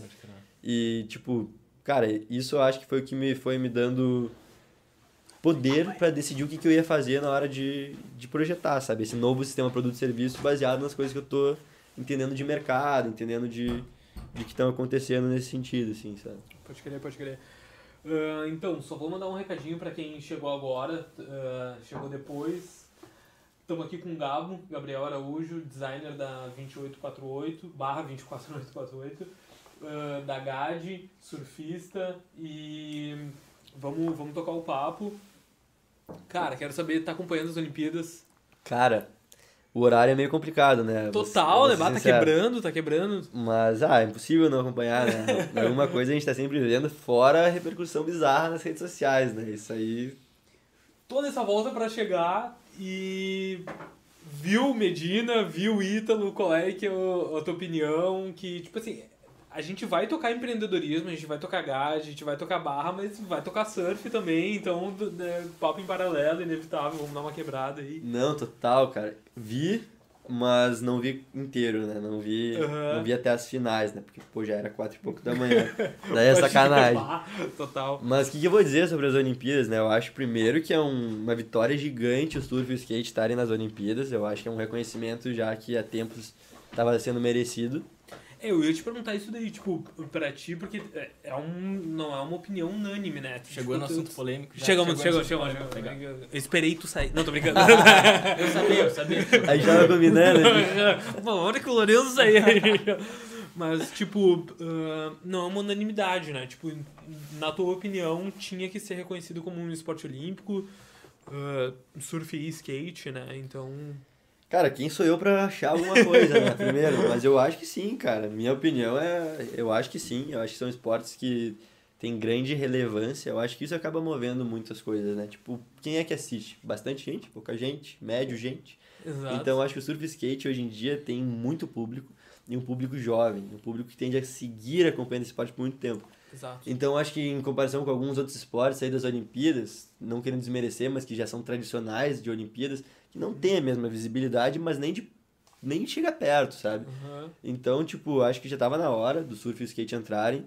Acho que acaba trazendo uma uma renovação aí pro público e enfim, tudo mais. E, enfim, acho que foi, acho que foi muito massa. Pô, os resultados foram muito bons aí no Brasil, tanto no skate, né? Porra, esqueci o nome da, da fadinha lá. Raíssa, de... a Raíssa, Cara, o que, que é a. Raíssa, velho? Pelo amor de Deus. Quem é que não começou a seguir a Raíssa depois de ver as Olimpíadas, tá Se ligado? você não começou a seguir, você tá errado. Tá errado, Tá cara. errado Tá fazendo tudo internet. errado. Não, incrível, assim. Eu acho que essa é a mágica, né? Então, pô, o Brasil tá precisando de novos ídolos. O Brasil tá precisando de novas pessoas que se- sirvam de espelho pra todo mundo como guerreiros, batalhadores, vencedores. E eu acho que esses esportes hoje têm trazido pessoas né, com, esse, com esse perfil de, de vencedores, de exemplos, de grandes atletas, tanto no surf como no skate. E eu acho que isso é positivo, acho que o Brasil e qualquer nação aí precisa de ídolos, precisa de né, se apoiar nesse entretenimento que é tão bacana de ver também, inspirar outras gerações aí através do esporte. Então acho que é super, super válido, sabe? Sou muito a favor. E esportes que, por sinal, não tem um grande... Não tem um grande incentivo. É ser Que gentil esporte ainda, né? que tem É. incentivo no Não tem, Brasil, um- tá não ligado? tem um incentivo, inclusive, é marginalizado, de- Total. sabe? Total. E hoje foi até engraçado, eu tava me deslocando de skate de um canto pro outro. E daí passei assim na frente de uma garagem, uma senhora falou assim, vai lá, não sei o que. e isso é o massa do, de ter o surf Há duas semanas nas atrás ela ia tocar um vaso na tua É, cabeça, ela né? ia- Não, ela ia- já ia segurar a bolsa, assim. Ia ser um outro rolê. E é muito louco como isso também ajuda a democratizar o Demais. esporte e a dar visibilidade, sabe? Pra que outras pessoas também se motivem a seguir seu, seu sonho. Cara, demais, demais. Eu acho que é muito sobre isso, assim. Eu acho que o skate e o surf tinham uma, uma imagem muito, muito errada, sabe? Acho que um estereótipo muito nada a ver. E eu acho que são, são esportes que exigem muito dos atletas, sabe? Eu acho que um cara, para ser surfista profissional, é um cara que tem que ter um condicionamento físico, uma, um profissionalismo hoje em dia muito grande. E vamos lá, né? E acho que, por exemplo, quem acompanhou as, as finais aí do, do surf, viu que a condição do mar estava extremamente complicada, sabe? Tava um mar grande, um mar mexido, então, cara, aquilo ali exige do cara um condicionamento, uma remada, uma, um preparo muito grande. Os caras estão há meses se preparando para isso. Então, cara, não é à toa que os caras desempenham, né? Então, eu acho que a gente tem que valorizar e valorizar que no Brasil a gente tem tantos atletas que se destacam muito. Isso nunca aconteceu antes no surf. É como existia futebol até pouco tempo atrás, até um pouco ali a época do Penta, que o Brasil era o, né, o país do futebol. Hoje em dia a gente não vive mais essa, essa onda tão forte, né? Acho que o futebol acabou tendo alguns fracassos aí nos últimos anos que né, desestimularam um pouco, né? Questão de seleção e tal. Eu acho que outros esportes como o surf e o skate são, né, são os esportes que vão aparecer aí para para nos erguer nesse sentido, esse alento, essa, essa energia que tem de, de torcer, assistir e vibrar vendo um, vendo um esporte de alto nível na televisão numas Olimpíadas, né? Então eu acho que, sei lá, eu acho que surf tava já na hora. Tem muita gente que é contra, né? Achando que o surf tem que ser mais, por exemplo, mais distante de tudo isso, que é um lifestyle muito único e tal. Mas eu acho que isso é um pouco- contra a evolução do esporte, sabe? O skate eu tenho essa visão assim bem parecida com a tua. Né? Eu ando de downhill, de descida de ladeira, então é como dizem a Fórmula 1 do skate. Eu praticava já uma época Vai, também. é muito massa, assim. E eu vejo muito sendo um esporte que poderia participar de Olimpíadas, sabe? Em baterias, em equipes Fácil. e tal. E, e hoje, no Brasil, enfim, há muito tempo, na verdade, já, se tem muitos atletas em todas as categorias que têm destaque. Desde o downhill, os melhores são brasileiros. É, no, no street, na mega rampa, no bowl, tem diversas pessoas que destacam. E é um esporte que exige é, flexibilidade, assim, adaptação muito, muito rápida, assim. Acho que assim como o surf, né? Tu vai entrar no mar e tu vê, puta, tá diferente, tá não sei o que. Tá, vou ter que fazer assim, vou ter que fazer assado. Vento também, né? Tipo, Total. tudo interfere demais. Total. Desculpa, eu dei uma saidinha ali, o, o Gabo já falou que o Medina foi garfado. Ainda não. Perdi Não, alguma não. coisa. Não, Não não, falou. falou, não, falou. eu- acho eu- que o eu momento deixo é agora. esse. E aí? Acho que esse é o momento. Mas tá, larguei a deixa. Cara, eu, porque assim, ó, vou, vou te falar, opinião pessoal. Não tenho. Por quê? Porque não surfo, entendeu? o que que acontece? Eu vi uma galera na internet e Twitter e tudo mais dando altas ah, opiniões e tipo Teorias assim, é, o fulano A, técnico da TI, tá ligado? Falando com uma propriedade no surf, tá ligado? Ah, foda. Invejável. Tipo, eu tenho um, um- o privilégio de estar com uma pessoa que surfa há muito tempo, que tem uma opinião embasada. O que que tu acha ah, daquela prova? Tipo, Medina foi garfado, não foi? Qual é que foi a situação? Cara, Porque- primeiro momento, eu acho que o surf, ele tem um critério de avaliação que é extremamente subjetivo, né? Então, uma, uma manobra que pra mim pode ter sido linda e muito bem executada, talvez aos teus olhos, ah, como o pouso não foi tão fincado, tão perfeito, não foi uma manobra tão boa quanto na minha visão foi. Isso a gente falando da mesma manobra. Então, essa subjetividade, ela dá espaço para esse tipo de situação, né, de, de conspiração, de, de garfada ou não garfada. Pode crer. Porque, cara, não é a primeira vez que isso acontece, certamente não vai ser a, uni- a última. Acho que o surf tem, tem isso até como tradição, assim, de contestar resultados. Entendi. Mas sobre esse episódio especificamente. específico. Cara, eu acho que não foi garfado. Eu acho que o Medina surfa muito mais que o Canoa Igarashi, que foi o japonês que acabou passando a bateria. Uhum. Mas eu acho que as ondas que contaram no somatório, eu acho que foi justo ali. Eu acho que o Gabriel precisava ter pego mais ondas, ou precisava ter, enfim, executado um pouco melhor as manobras dele para passar. Indiscutível que ele é melhor, indiscutível que talvez ele deveria até, enfim, ter sido prata ou até ouro de repente, né? Se fosse até a final. Mas eu acho que não foi garfado, eu acho meio chata essa história aí do pessoal ficar chorando muitas notas. Eu acho que tem que também ter humildade de ver que tem outros atletas do outro lado, E né? ofuscar que a gente ganhou um ouro. E o, também. pô, o Ítalo, cara, o Medina pô. acaba tendo uma projeção muito grande aí por ser parça do Neymar, né? mas, mas, Corte. Temos um corte. O, mas o Ítalo é um outro atleta aí que, cara, enche os olhos a qualquer um que assiste, tá sempre dando show, faz muito acima do que a gente espera numa bateria, então eu acho que ele mereceu muito, é muito batalhador, ele desempenhou uma performance absurda. Então, eu acho que a, a medalha de ouro era já do Brasil e todo mundo esperava, mas todo mundo queria saber quem é que ia ser ouro quem é que ia ser prata entre Ítalo e Gabriel. Bah. Então, eu acho que foi uma surpresa para todo mundo, o Gabriel não ter ido pra final. Mas eu acho que não tem essa de roubo nem nada do tipo. Eu acho que foi, foi o muito que. do dia, né? Eu acho. Foi também. muito do dia. O mar tava Foi super difícil. O Canoa também tem o lado, né, de... Ele nunca tinha tirado uma nota 9, eu nunca tinha visto ele, eu assisto campeonato, tá? Pode nunca crer. tinha visto ele fazendo 9. Então ele também, pô, teve um momento de iluminado ali, de acertar uma Na manobra... Olimpíada ele decidiu Na- tirar na um Em semi- casa, jogando em casa. Na semi da Olimpíada, boom. Então, cara, é, acho que foi um pouco de, de os astros se alinharem pra ele ali. E acho que não foi garfado, não, cara. Acho que o Medina tem que também ah, absorver essa derrota e levar isso pro circuito mundial, que tem grande chance de ser campeão esse ano. Então, Pode acho crer, mais ou menos crer. por aí. Do- cara, eu vou dois- ter... é, agora é minha vez de fazer o Vai meu lá, vai lá então. que Não, não, não, vai... por favor. Ah, cara, então acho que ah, aproveitar a saída do, do Gabriel rapidinho ali. Peraí, vamos ver os falar. tópicos que estão rolando aqui. A gente tá com. Exatamente. Quem tu vai falar? Do que, que Do tu quê? vai falar? Cara, a gente tá com 50 inscritos no nosso canal. A gente queria agradecer a todo mundo que tá assistindo. Palmas do banheiro. Palmas do banheiro. A, a, a quarta parede puxou as palmas ali e se porventura tu tá assistindo esse vídeo agora e ainda não é inscrito, não deu like, por gentileza, faça isso nesse exato momento agora, enquanto eu tô falando essa frase, você vai lá, vai curtir, você vai lá, vai se inscrever no nosso canal, que isso daí apoia a gente e faz com que mais pessoas legais assim como o Gabo venham aí. E eu proponho um, um brinde a esse Propõe um momento. brinde. Um brinde com que? Cachaçinha do Tchunam, mas eu Cachaçinha tô... E eu- mais uma vez, muito obrigado, Cachaçinha no Tchunã. Hoje é shot, hein? Não, shot? calma, calma, debreia. Eu- Não, não, não, eu- debreia, debreia. Ah. Meu, eu acho um desaforo a gente acabar dando shot com essa cachaça. Isso vai acontecer em algum momento? Vai. vai. Vou dizer que não. Eu, eu- a- nos primeiros episódios eu pensava, não posso me contradizer nisso daqui. Então assim, eu não posso dizer que a gente não vai dar um shot. Porque talvez a gente não vai dar um shot. O produtor fez um acordo que se chegar em 60 inscritos, o Calvin vira garrafa. Não, calma.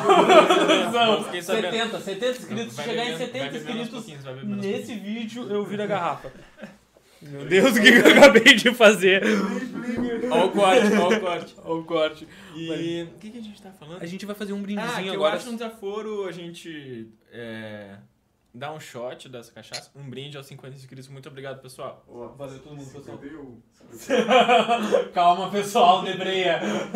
Tá acontecendo. Porque ela é tão boa e ela é tão suave de se apreciar, Não, assim, tem- de tem que degustar. Que, o, que ele é ficar- mais rápido que o Jean-Pierre e o Ferreirinha no futebol.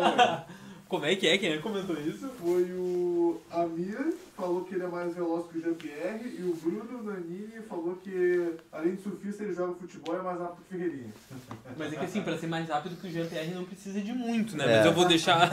eu vou Já deixar pro comentar, porque... Ok, ok. Cara, eu sinceramente vou querer pular per- ah, comentário aí, porque eu tô numa fase meio decepcionada com o futebol e afins, então vamos. Foca na Olimpíada, volta, volta pra, pra garfada. Como é que era o canoa lá? Exatamente. Mas, cara, então, ainda num, num paralelo das várias ramificações que tu tem em profissional, lazer, lifestyle, a gente tem o surf, tem as produções pra barra e tem ahn, o estágio com, com a GAD, né? Qual é que é o teu papel lá dentro da GAD? Porque, tipo, não sei pra galera que tá vendo, uh, conhece a GAD, é uma empresa bem tradicional do ramo de criação de uma forma geral, né? Acho que a GAD não se limita a arquitetura, design, design de produto, é um é um guarda-chuva aí que abrange várias coisas, né? Enfim, se puder comentar um pouco mais do tempo da GAD, a gente vai ficar... Claro, claro. Meu, é o seguinte, velho, eu sempre tive um, uma ligação pessoal também com, com o GAD por conta do meu pai. Uh, só voltando umas casinhas, então, só explicando, o GAD é uma consultoria de design e já existe há mais de 35 anos no mercado nacional. Começou em Porto Alegre e tem diversos cases aí muito legais e reconhecimento em vários projetos nível nacional e internacional, então é uma, é uma referência aí na nossa área. E o meu pai é, é um dos sócios, né? Enfim, ele depois, depois de um tempo ele tinha um negócio dele lá e as coisas foram acontecendo na vida dele que o negócio dele se fundiu com o GAD e tal, então ele foi se tornou, né, ele é, ele é sócio e ele toca a parte de, de experiência, né, que é a parte mais ligada à arquitetura e varejo, né, então design de lojas, pontos de venda, enfim. E, e eu, eu sempre via muitos trabalhos dele, sempre, cara, ficava fascinado, assim, porque eu via a satisfação dele com os trabalhos e também via que se tratavam de trabalhos né, uh, com relevância, no sentido de que as pessoas vão ver na rua. Tipo, tu vai ver na rua, daqui a pouco, uma farmácia que o GAD projetou, por exemplo, da Panvel, ou um posto de gasolina das Postas BR, que é a nova ah. identidade do GAD. Enfim, a própria marca da Claro foi desenhada pelo GAD.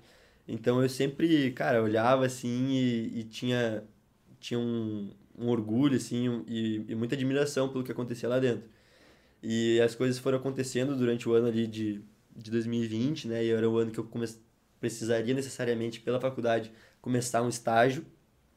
E com todas as limitações da pandemia, né? De presencial, não presencial, Inevitável. como é que vai ser, eu acabei fazendo uma coisa que não era a minha ideia no momento, que foi trabalhar no GAD. Então, minha ideia inicial era ter experiências fora, para daqui a pouco, talvez mais, mais maduro, uhum. uh, enfim, trabalhar por lá e não foi o que aconteceu, né? As coisas né, não são como a gente planeja. Quase isso acontece bastante assim. E cara, fui fui durante a pandemia mesmo, fui fui entrei como como uh, estagiário, né, no time de estratégia. E cara, eu sempre gostei muito da parte de estratégia de, no design, né? Nunca fui um cara muito da parte gráfica, embora eu também goste bastante, mas eu sempre me, me interessei, né, falando de design estratégico da parte do meta-projeto do que do projeto em si, né? Demais, né? Que é a parte né, que a gente faz as nossas pesquisas, que a gente entende os concorrentes, entende o público, entende a, a, o que nós queremos como marca, enfim, nossos objetivos, enfim. E essa parte toda de estratégia me, sempre me chamou muito, sabe? E daí eu falei, cara, eu queria muito estagiar, mas não como na parte da criação, mas sim na parte da estratégia.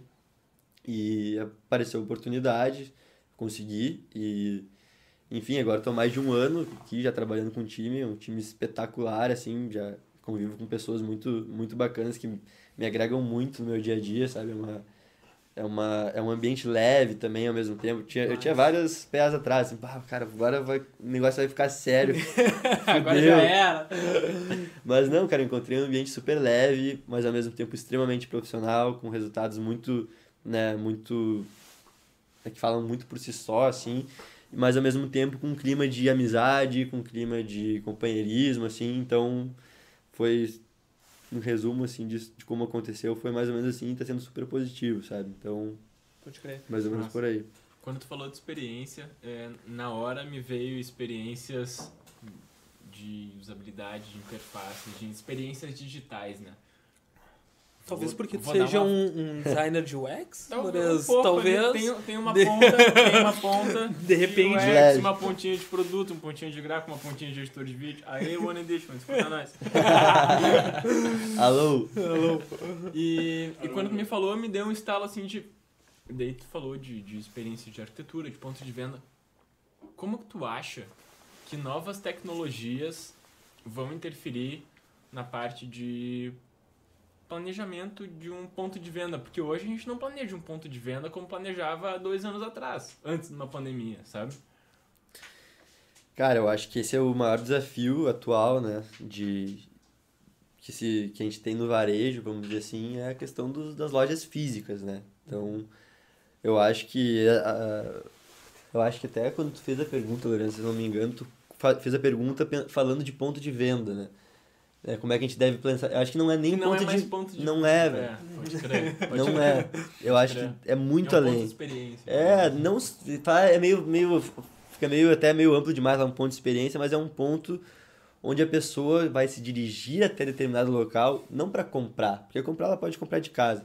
Ela vai se dirigir até lá para, enfim, experimentar, ver, tocar, sentir, ver o que que a marca tem naquele local para oferecer para ela, sabe? Sim. Então eu acho que os pontos de venda, né, estão se transformando para pontos de de, de alguma forma que vão agregar na vivência das pessoas que forem frequentar aquela loja, tá ligado? Eu não, não é muito minha área de atuação, mas eu vejo bastante como é que tem se pensado nisso e eu acho que as tecnologias estão completamente né, ah, andando junto a essas, essas transformações.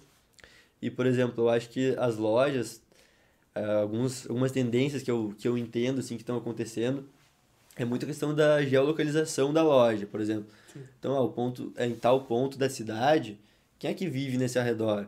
Quem é que vai frequentar essa loja? Qual é o impacto dessa loja para o público que vai comprar? Qual é o impacto que vai ter também para os arredores? Vai movimentar? Não vai? Como é que vai ser? Eu acho que essas questões são muito também pensadas hoje em dia e acho que uma marca pode ter uma loja adaptada para diferentes tipos de, de enfim, de, de locais na cidade, uma loja que vai ser uma, uma loja mais, né, mais popular, mais econômica, mais direta, uma loja né, de determinado lugar que vai ah, proporcionar experiências mais relacionadas com a né? marca, mais conceituais, enfim, ah, mais transparentes, enfim, acho que tem muita, muita coisa nesse sentido de que os pontos de venda, né, venda é feita online ali, o cara daqui a pouco não vai necessariamente fazer uma compra, mas ele vai ter uma vai ter uma vivência naquele local. E essa vivência tem que traduzir a identidade da marca, do que, que essa marca quer, sabe? Eu acho que é basicamente por aí, assim, de ser conveniente, de ser fácil, de ter o que a pessoa procura, de ter o mínimo de, de pontos de fricção possível, assim, de ser uma coisa super conveniente para quem está passando por ali, sabe? Eu acho que são os que é o que eu vejo assim nos projetos aí que estão estão borbulhando nesse meio, assim, eu acho que são sempre voltados a essas, essas principais tendências aí de facilitar muito e de agregar algo a mais do que simplesmente vender um produto, sabe? Sim. Pode crer. Cara, tu. ah, a gente tá, infelizmente, enfrentando uma pandemia mundial. ah, e como é que tá sendo. Imagino que a Gad tá, tá trabalhando home office, tu tá home office também. Como é que tá nessa função de. ah, porque tu é uma pessoa completamente ligada à natureza e surf, e interação e tudo mais. E, meu, pandemia, trabalhar em casa, computador, como é que tá sendo pra ti? Na mesa da cozinha. É, exatamente. Ah, eu ouvi essa. um ano na mesinha da cozinha. Não, eu acho que a realidade de muita gente foi essa, né, cara? Eu acho que. Cara, eu. A minha experiência com a pandemia, acho que é a mesma de todo mundo. Foi um susto, um choque quando começou. Acho que foi uma coisa muito impactante, uma mudança muito radical na vida das pessoas, na vida das empresas, na vida dos, do dia a dia dos países, enfim. Acho que foi uma parada. Acho não, né? Foi uma parada muito séria, né? Então, eu acho que o. Por exemplo, eu, tra... eu hoje em dia isso me fez com que eu trabalhasse em home office. Eu nunca tive a experiência de frequentar fisicamente o ambiente de, de escritório e tal. O que eu acho, por Ah, um tu não lado, chegou a fazer a transição, foi direto fui home direto, office. fui direto. Então, eu acho que isso é uma, é, por um lado, como tudo tem pontos positivos e pontos negativos, né, cara? Eu acho que o presencial tem vantagens absurdas de troca, de agilidade, de convivência, tá ligado? Tipo, eu faz, tenho feito poucas coisas aqui, então tá vendo vocês, tá falando aqui com a galera, pra mim já tá sendo uma parada diferente, assim, do, da rotina, sabe? Então, isso faz falta, sabe? E tu fazer isso um ambiente de trabalho, com pessoas ali que estão trabalhando no mesmo projeto, com o mesmo objetivo, que vão te dar dicas, referências, enfim. Eu acho que isso é uma coisa que, por um lado, eu perco muito.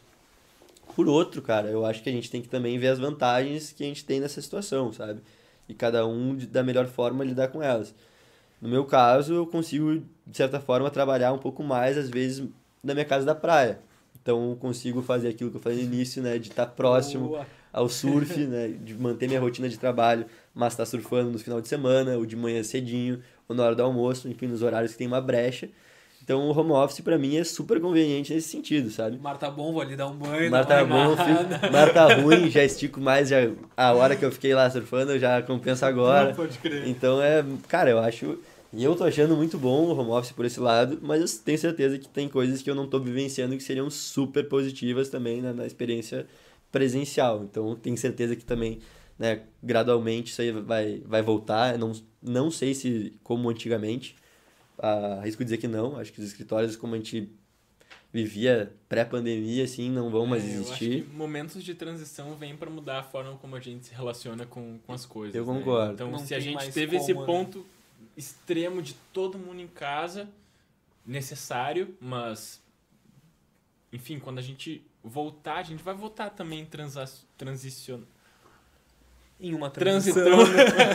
Transitando, transitando pro, um, pro modelo mais híbrido, sabe? Tipo, duas vezes por semana no escritório para passar, para viver mais intensamente aquilo de alguma forma e ter tempo mais produtivo tanto para si, para outros projetos mais pessoais, enfim, seja para surfar, seja para fazer um podcast, seja porque querendo ou não isso eu acho que para nós também é um momento de de se encontrar, de fazer alguma coisa acontecer, fazer alguma coisa diferente da rotina, assim. Total. Pra mim é o pontual da semana onde a gente troca e acaba enriquecendo o conteúdo de alguma maneira. Sem dúvida. Sem dúvida. Vamos à pergunta do internauta. Ah, eu me sinto muito casa Que grande legal, quando eu, eu isso falo isso. Ah, mandar uma- Tem que começar a cobrar moeda dessas perguntas aí, não por nada. Mentira, Vai teve acontecer. sempre. Vai, em algum momento vai em acontecer. algum momento vai acontecer. Cara, pergunta do Léo Carvalho. Ah, tem algum produto que a barra 2848 vai lançar ou, ou algo de novo que já tá na praça? Como é que tá ah, as movimentações da barra? As novidades! Vamos lá, vamos lá. Cupom de desconto ao vivo. Quebrando a galera. Não, se vocês botarem ali no cupom hashtag aponta podcast no site da barra, Isso. né, daqui a pouco a gente pensa numa dessa. Desculpa, quem é que fez a pergunta? Léo Carvalho. Cara, Léo, tem novidades. A gente, como eu falei antes, a gente tá sempre pensando, né, em- no próximo produto, na próxima ideia, na próxima coisa que a gente possa trazer. Então a gente tem novidades aí que a gente tá, tá arquitetando aí mais em off pra lançar em breve. Mas tem coisas que a gente lançou. Muito obrigado.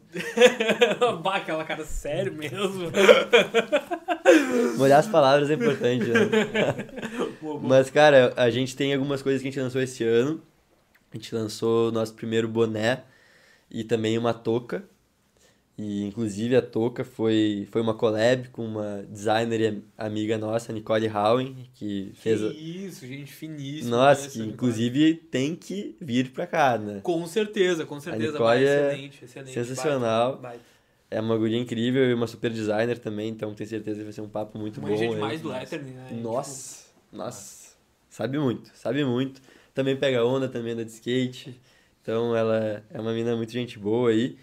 Mas enfim, a gente fez em conjunto, ela criou uma, uma espécie de uma releitura do nosso logo pelas, pelas mãos dela, sabe? Demais. demais. E, e a, a partir disso a gente usou na aplicação para uma touca, né? Que a gente vive aqui, a nossa realidade é um friozinho, né? Então Exatamente. a gente achou que Pô, fosse... ainda mais essa semana, Essa tá semana vai Que isso. Exatamente. Então a gente fosse um produto interessante pra gente lançar. Então as nossas novidades atualmente são nossas toucas e os nossos bonés, que é a nossa linha que a gente tá chamando de headwear, né? Que a gente é muito marrento, então a gente já, já, tá, já tá falando que é a nossa linha de headwear.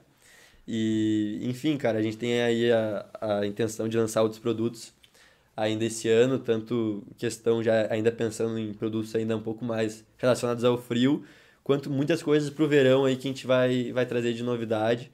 Esse ano está sendo um ano muito interessante de vendas para nós, assim, tá superando algumas expectativas por causa do, do e-commerce e tal. A gente está bem, bem satisfeito com, com a intenção de, de expandir algumas coisas, criar algumas coisas novas, então vai vir novidade com certeza. Demais. A gente tem mais uma pergunta aqui do, do Matheus.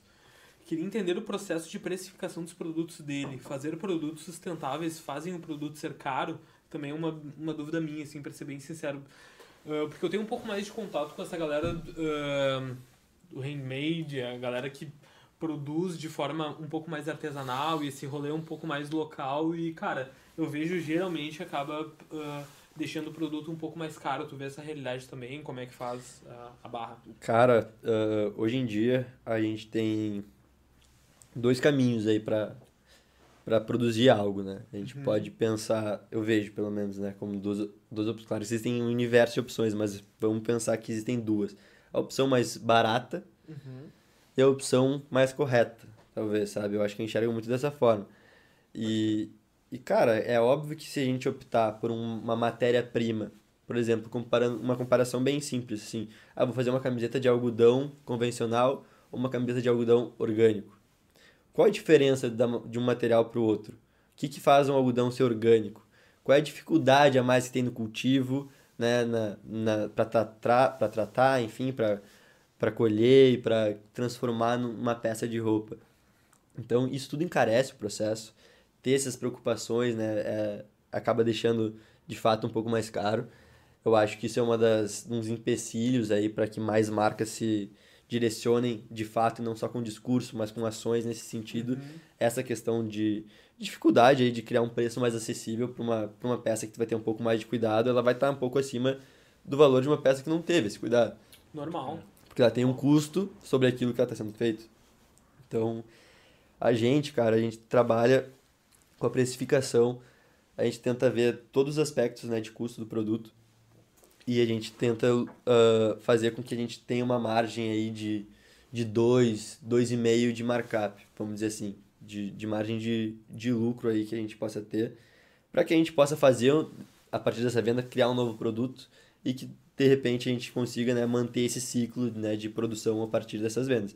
Então a gente se preocupa muito em não fazer um preço fora do normal, mas ao mesmo tempo a gente não pode também prejudicar a qualidade do produto e também a coerência do produto com a marca por causa do preço, sabe? A gente prefere então pagar um, cobrar um pouco, talvez a mais, que ao meu ver assim não é nenhum nenhuma, não é uma diferença gritante aí para outras marcas que não praticam as nossas nossas ações e acaba ficando praticamente a mesma coisa no fim, da, no, fim do, Sim, no fim do dia, assim, sabe? Na hora de vender, a gente vende con- concorrendo, concorrendo, né? Com marcas que não têm as mesmas preocupações, que não usam algodão orgânico, que não...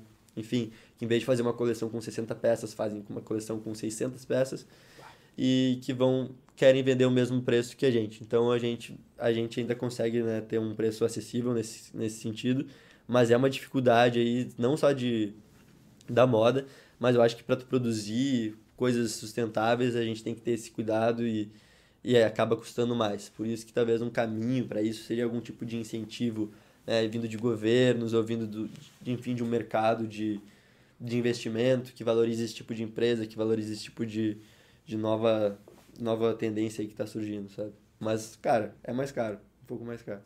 Mas na hora de deitar a cabeça no travesseiro, tu tá consciente da, do impacto que teve em Totalmente, relação cara. a toda a tua marca, né? Totalmente. Eu sei que todo mundo que participou da criação daquilo está sendo valorizado, que para mim é um ponto crer. fundamental. Todo mundo que participa tem a sua remuneração justa em cima daquilo que trabalhou. E principalmente questão do meio ambiente aí, que para mim é é o pilar fundamental da, da barra 2848, a gente ter essa consciência limpa do que, que a gente produz, né? Claro que a gente nunca é perfeito, a gente sempre tem, daqui a pouco um produto a gente tem uma preocupação né, acima da média, com o outro a gente ainda não conseguiu um fornecedor totalmente adequado. É, daqui a pouco é, uma, é um processo É um que processo, ainda não, não conseguiu se, ser desenvolvido de alguma forma. De- sabe? exatamente, eu vejo tipo muito. Vejo muito como processo, eu acho que tem produtos que a gente não deixou de lançar, mesmo que a gente não tenha achado ainda fornecedor, tipo, ah, exatamente o que a gente quer. Não, a gente fez porque a gente também está construindo a nossa marca, a gente também precisa né, juntar recursos para ter forças para agir.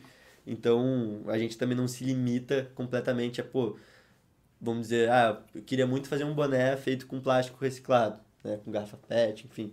A gente ainda não achou o fornecedor ideal. Não é por isso que eu vou deixar de fazer o boné, entendeu? Então, é mais ou menos por aí que a gente vai. A gente está sempre tentando corrigir, tentando deixar ainda mais adequado essas, esses quesitos, mas é um, é um processo, como tu bem falou, assim, é dia a dia, evoluindo e conhecendo novos fornecedores e tudo mais.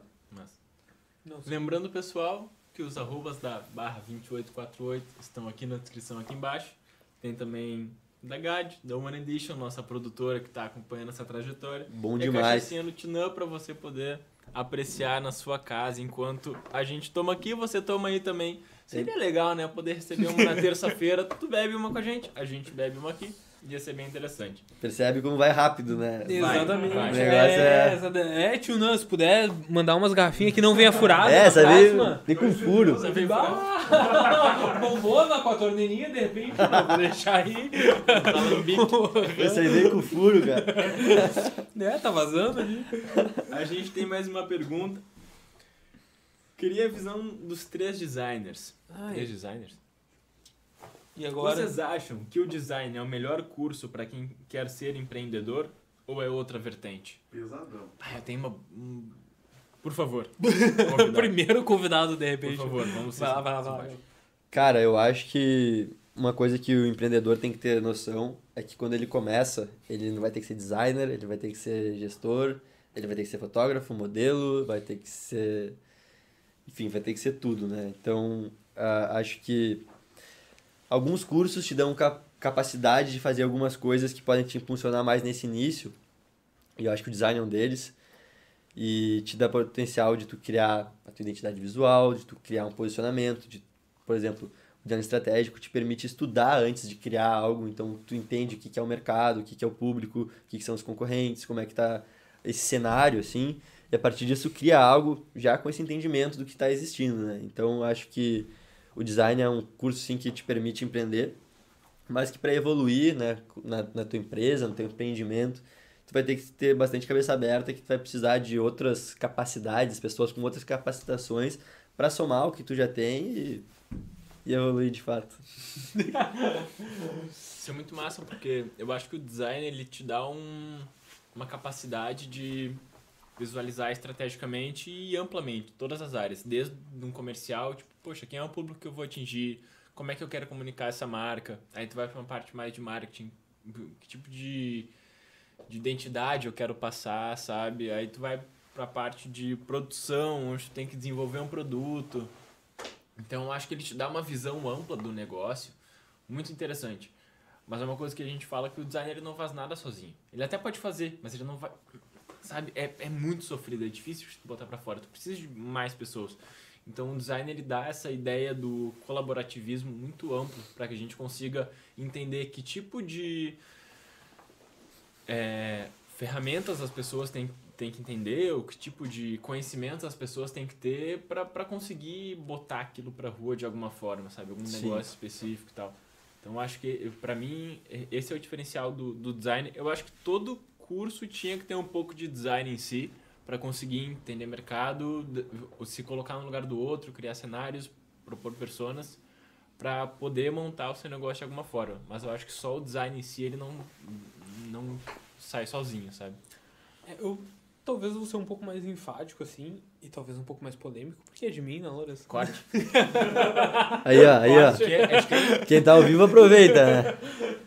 Ah, cara, eu acho que sim, o, o curso de design é um ótimo curso para se tu quer empreender, mas um péssimo curso ah, se tu quer te perpetuar como empreendedor. Porque, ah, de fato, tu precisa de várias outras ramificações e aqui a gente tem um empreendedor, de fato, que não nos deixa mentir, que é tipo, tu precisa muito do know-how de eh, administração, precisa muito do Certo. know-how de contabilidade, eh, precisa muito de um know-how jurídico. Nossa. Então tem várias outras coisas que, vamos ser sinceros, o design não dá base, né? Total. Então, tipo, tu pode muito eh, ter aquele ímpeto do design de querer empreender, mas se continuar lá, bah, é difícil pra caramba, Vai parar cara. na hora de fazer um CNPJ, vai parar na hora no Exatamente. contrato. E cara, essa, essa parte jurídica, me desculpem aí, pessoal do direito, mas é sacanagem, né, cara? É, é cheio de. Ar... né? A gente teve uma cadeira. A eu- galera do direito não presta um, né? Não, não dá. Com exceção do charada que tá no switch ali pra que Não. gente. Quem tá assistindo tem um brother do direito aqui na- atrás da quarta parede. É, eu tava só brincando também. não, não processem. Mentira. Não, mas cara, enfim, eu acho que é muito isso. Eu acho que o design nos permite começar, Exato. mas para evoluir de fato, eu acho que o cara vai ter que ter um, um, um empreendimento ali que comece a gerar recursos para que ele possa reinvestir e ter mais né, pessoas qualificadas em outras, outras né, setores da empresa para que ela de fato ande, des- né? deslanche, Exato, né? Exato, Então, exato. eu acho que é muito por aí, assim, cara. E tu falou da questão jurídica ali, te- teve algum impasse jurídico com, com a barra que tu.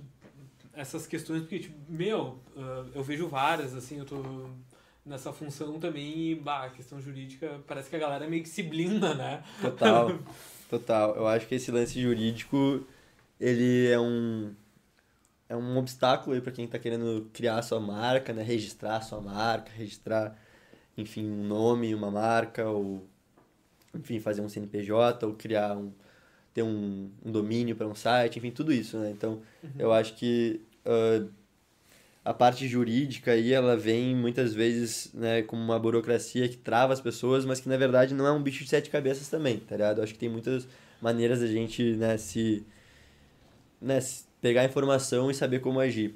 Mas o que é sacanagem, vamos dizer assim, é que muita gente desse meio jurídico, eu, por exemplo, estava registrando a barra, vai lá, o cara vai no INPI, né, registra o nome e a, e a, e a imagem, né, o símbolo gráfico, né? Então, ah, eu tava fazendo isso e daí a, a tua marca fica três meses numa revista do INPI onde ela é né, di- divulgada e as pessoas podem ou não contestar ela se acharem que tem um nome próximo ou sabe que vai Mas que pessoas? Pessoas tipo Brasil, assim. por exemplo, aconteceu comigo, caso que aconteceu com a gente, É? tá? Uma empresa lá da Bahia, uma estética, né, uma cabeleireira estética chamada uh, Barra Fashion Estética, lá da Bahia, foi lá e, e contestou a nossa, nossa marca. Tipo, ah, barra 2848 de vestuário não pode rolar porque a gente já é uma barra fashion estética e vocês estão plagiando o nosso nome.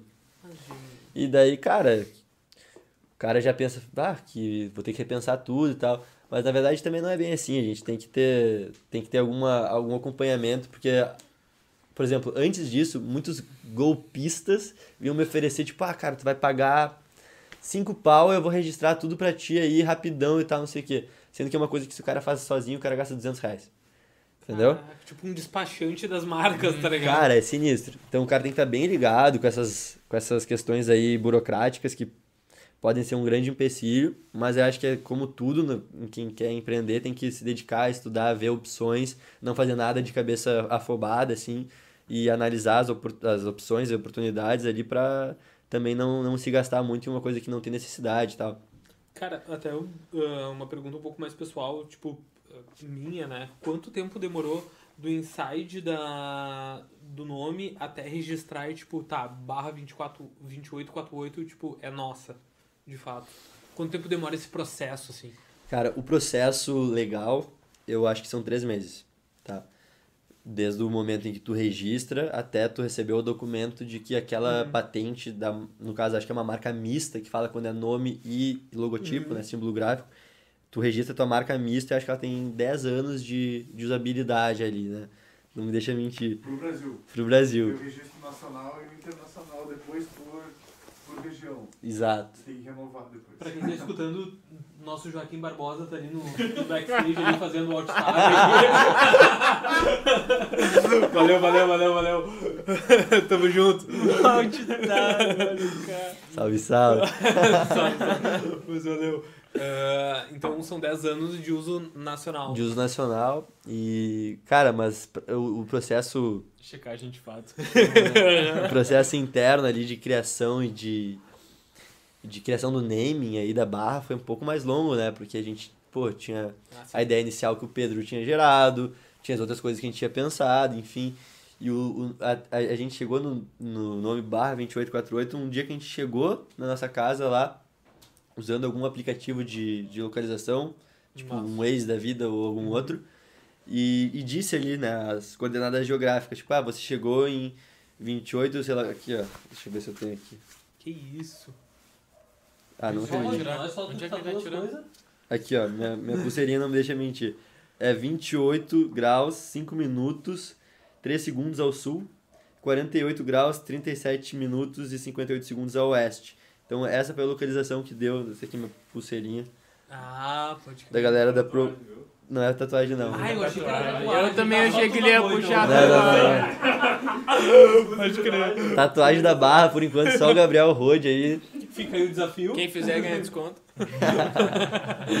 Mas enfim, cara, a gente meio que teve. a- Tinha muitas ideias, daí surgiu esse lance, pá, o, porra, a coordenada e tal. a gente quis trazer o Barra com 2848 por algumas questões de, tipo, diferencial, tem um certo estranhamento na galera que poderia chamar a atenção e trazer mais gente a entender o que que é, então foi de certa forma uma coisa pensada também, sabe? Ele tem uma simetria dos números, né? Do 2 e o 8, o 4, que é o dobro de 2, e tem o 8 que repete no 28. Então, é, Que isso? eu acho fez esse agora teto muito cabeça. legal. É, foi... Não, já tinha sentido isso, mas não tinha... Queria mandar um abraço cachaça do tio Nan. Que proporcionou esse raciocínio. Muito rápido, inclusive. Que isso, mas eu Você queria... quer aumentar a sua atividade cerebral? Já sei, eu tio, mentira. comentário sobre a cachaçinha, viu? Tem, Opa. mas antes eu vou no, no comentário do Matheus, que tá lá no, no YouTube. Vocês acham que o design tinha que ser ensinado ainda na escola ou não faz parte do básico? Caralho, total. Eu acho que a escola no Brasil é muito palha. Tá ligado? Muito palha, velho. Muito, muito, muito palha. Eu, eu acho que o Léo falou algumas coisas bem interessantes no episódio passado aqui de vocês nesse sentido. O cara sai da escola sem saber muita coisa que, porra, é muito importante ali de, de porra, prestação de contas que o cara tem a pagar, de como que o cara vai lidar com, com as finanças, ou até coisas em questão de design, outras áreas aí que poderiam ser muito, né, muito úteis para muita gente. Eu acho que uma crítica à escola aí nossa no Brasil, eu acho que tipo é uma grade de cadeiras fechada que exige que o cara tenha tipo muito mais atenção à matemática, português, física, química do que algumas outras cadeiras que daqui a pouco alguns de nós aqui usam muito mais do que essas outras. Então acho que talvez a grade escolar pudesse ser mais ah, editável pelos alunos conforme seu interesse, conforme suas aptidões. É claro que tendo como base algumas coisas né, fundamentais, né? Mas, enfim, eu vejo muito isso como espelho na gringa, assim, que os caras têm uma escola mais... Tu vai lá e escolhe o que tu vai estudar durante a escola e tal, então acho que isso falta um pouco por aqui também acaba nos limitando. É, isso gera uma demanda de personalização maior também. Eu acho um pouco complicado crianças decidirem o que, que elas têm vontade de, de aprender, mas eu concordo totalmente contigo que tem que ter parâmetros básicos de, de ensinamento e vertentes onde elas podem se, Sim. se variar, enfim, daqui a pouco transitar de uma para outra de alguma forma. Eu lembro que na, durante a universidade a gente teve cadeiras com galera de outros cursos, desde a engenharia ao estratégico, a PP, enfim. Então é muito importante essa transdisciplinaridade no-. No, negócio, sabe? É, tipo, vai eu lá ah, com a opinião mais polêmica de novo, né? Mas ah, eu acho que sim, o design, o ensino de design é algo básico, mas eu acho que ainda tem coisas mais básicas na frente, que nem direito, educação financeira, eu acho essencial, ah, e política de uma forma geral, eu acho que são coisas que estão muito na frente ainda do design, para ser 100%. bem sincero. Sempre. E falando com a propriedade de um designer, assim, sabe? Então, Educação sexual também, né? extremamente Legal, importante. ah, bah, daí a gente vai abrir um campo de, de crítica à educação ah, fundamental muito, muito grande, mas eu acho que, sim, o ensino de design é uma coisa fundamental, mas eu acho que tem coisas mais fundamentais ainda na frente, pilares ainda maiores para serem estruturados. Eu acho que na essência ah, o design ele tem como propósito se colocar no lugar do outro. Sim. Isso é uma coisa que é extremamente importante se, se dá alusão durante o ensino na escola, sabe? Total, Como total. tu se coloca no lugar do outro. Não precisamos nem Empatia. falar em design. É, Empatia empatia, total, tá empatia total. Tu entender o problema no outro e não achar que só o teu é o certo, sabe? E isso a gente vê que, enfim, até inclusive durante a pandemia, assim, tem casos de crianças que não foram para as aulas e crianças que foram, e daí crianças que foram ficavam dizendo para as crianças que não foram que, ah, que vocês não estão na aula, vocês estão não sei o que. Meu, sabe? Vamos colocar no lugar do outro. Se os professores, enfim, de alguma forma conseguissem é, passar isso, mas, pá, é foda. A gente, como tu falou, nós vamos entrar numa discussão É, bem lá complexo. embaixo da base da pirâmide, lá na parte mais estrutural da, da formação educacional e, e de caráter da- das crianças. Enfim. Exatamente, aqui ah, quebrando um pouquinho esse. Quebra, quebra o gelo. Quebra o gelo. Vou no banheiro. A Cibele comentou aqui. minha mão! Ah, vai ficar então, pô. A, a Cibele comentou aqui, a garrafa de, de cachaça tá cada semana maior. Sim, Cibele, se Deus quiser, semana que vem vai estar uma bombona de 20 litros aqui, a gente vai secar ela. Se tudo der certo, entendeu? Pro bem do papo. Pro bem do papo, semana que vem. Tio Nan, bombona de 20 litros, Tio Nan, semana que vem, tá? Cara, ah, uma- Não, mas o, meu, o, o fato é que o meu copinho veio furado. Não sei se. Tu vê só, né, Gabo? Mas peraí que eu vou tentar consertar isso. Mas aí. eu não sou muito de dessas coisas. tá bom, eu tô Eu vendo. não, dessas coisas eu não sou muito, assim. Eu tô vendo. Olha aí, acabou no Gabo, tu vê só. Ah. O cho- As lágrimas de Tio Nan no copo do Gabo. Mais uma vez a produção fica sem o bolinho. Acontece, né? Acontece. Ossos do ofício. Eu, eu só tô bebendo na terça-feira, tá? Lorenzo, a Cibele quer falar contigo no WhatsApp, ele se Só tô- puder. Só tô bebendo na terça-feira. Desculpa, pessoal, só tô bebendo na terça-feira. Mas, cara, ah, falando ah, um pouco mais sério, se é que é possível, depois de uma Obrigado. garrafa do, do Tuna vazia. Mas enfim, acabou. Essa daqui veio furada, né, Tuna? Se puder mandar as próximas inteiras, As a 20 gente agradece. Exato.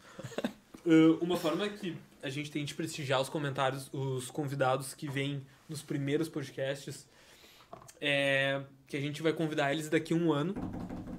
E a gente vai fazer uma cápsula do tempo. Cápsula do tempo. Exatamente. Tipo, cara, onde é que tu imagina a barra 2848 daqui a um ano, cara? Ou, sei lá, daqui a dois anos, daqui a cinco anos, como é que tu imagina a, a barra daqui a um tempo? Ou Cara, também, bota é, é, eu- junto. é, eu- não, eu- não coloca. Eu já ia mudar essa pergunta aí. Tudo contigo, tu que manda. Cara, eu acho que. Que a, tá tá, que a barra daqui um ano eu não sei. Não sei nem daqui. Como eu vou estar daqui um ano, né? Eu, eu lembro que Total. pro Léo vocês perguntaram e deixaram umas perguntas de, de pensando ali. Ele ficou um tempo refletindo. Total. Mas, velho, eu já vim um pouco pensando nessa pergunta, porque eu acho que é uma coisa que todo mundo tem que né, fazer esse exercício Exato. de se imaginar no futuro e o que, que eu tô fazendo, como é que isso vai impactar lá na frente, onde é que eu vou estar, onde é que eu quero estar, como eu quero estar. E, cara, eu acho que pessoalmente, não falando da barra, mas falando de mim, eu acho que eu tô vivendo um momento de muitas transições pessoais, profissionais, que eu acho que eu tô me preparando para um futuro, porque eu ainda não sei exatamente onde é que eu vou estar daqui a um ano. Não sei se eu vou estar bombando, ah, focado 100% do meu tempo com a barra, que é longe de ser a realidade atual. A barra é o tempo que sobra entre faculdade, que até semestre passado era o TCC, que vocês sabem que é correria, Bah. junto com o estágio, que é bem puxado o meu estágio também. Então a barra era o que sobrava de tempo. Então, uma das expectativas é que eu comece a ter mais tempo para os projetos da barra, em termos de produto, em termos de criação para mídias digitais e tudo mais. Mas eu acho que vai muito além de como eu quero que a barra esteja. Eu acho que eu, eu como, como pessoa, como profissional, eu quero estar já um pouco mais preparado. Eu acho que tudo que eu estou vivendo são coisas da minha formação. Me considero um designer em formação. Ainda estou estudando. Esse semestre eu ainda estudo na Unicinos. Então eu acho que daqui a um ano eu quero estar, primeiramente, formado. Primeiro tópico. eu acho que além de formado eu quero estar mais, ah, mais, mais cascudo, assim, nas relações Total. do que, que eu quero, tanto nos trabalhos que eu faço de freela, quanto os que eu faço com a barra, quanto os que eu faço com o GAD. Eu, já, eu quero que essas coisas já estejam um passo ou dois à frente do que estão hoje. Eu sempre busco, de alguma forma, evoluir, né? seja na entrega, seja na, no jeito de lidar com as pessoas, ou enfim, tem muitos aspectos aí que a gente tem que estar sempre atento para se corrigir e ficar sempre melhor. Mas eu acho que, cara, num, num geral, acho que daqui a um ano eu quero estar mais preparado, velho. Não, não sei aonde eu quero estar, mas eu quero estar melhor do que eu tô hoje, sabe?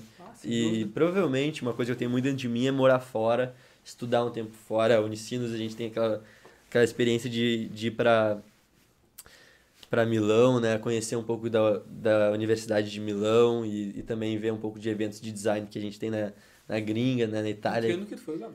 A gente foi, cara, em 2019. Eu fui. Ah, rolezão, né? Como é Cara, que foi antes, o último antes da pandemia, né? Porque 2020 já não rolou. Então eu fui. Ah, eu- bateu na trave e entrou, tá ligado? Sabe aquela que bate na trave e é gol? total. a minha foi total. gol, cara.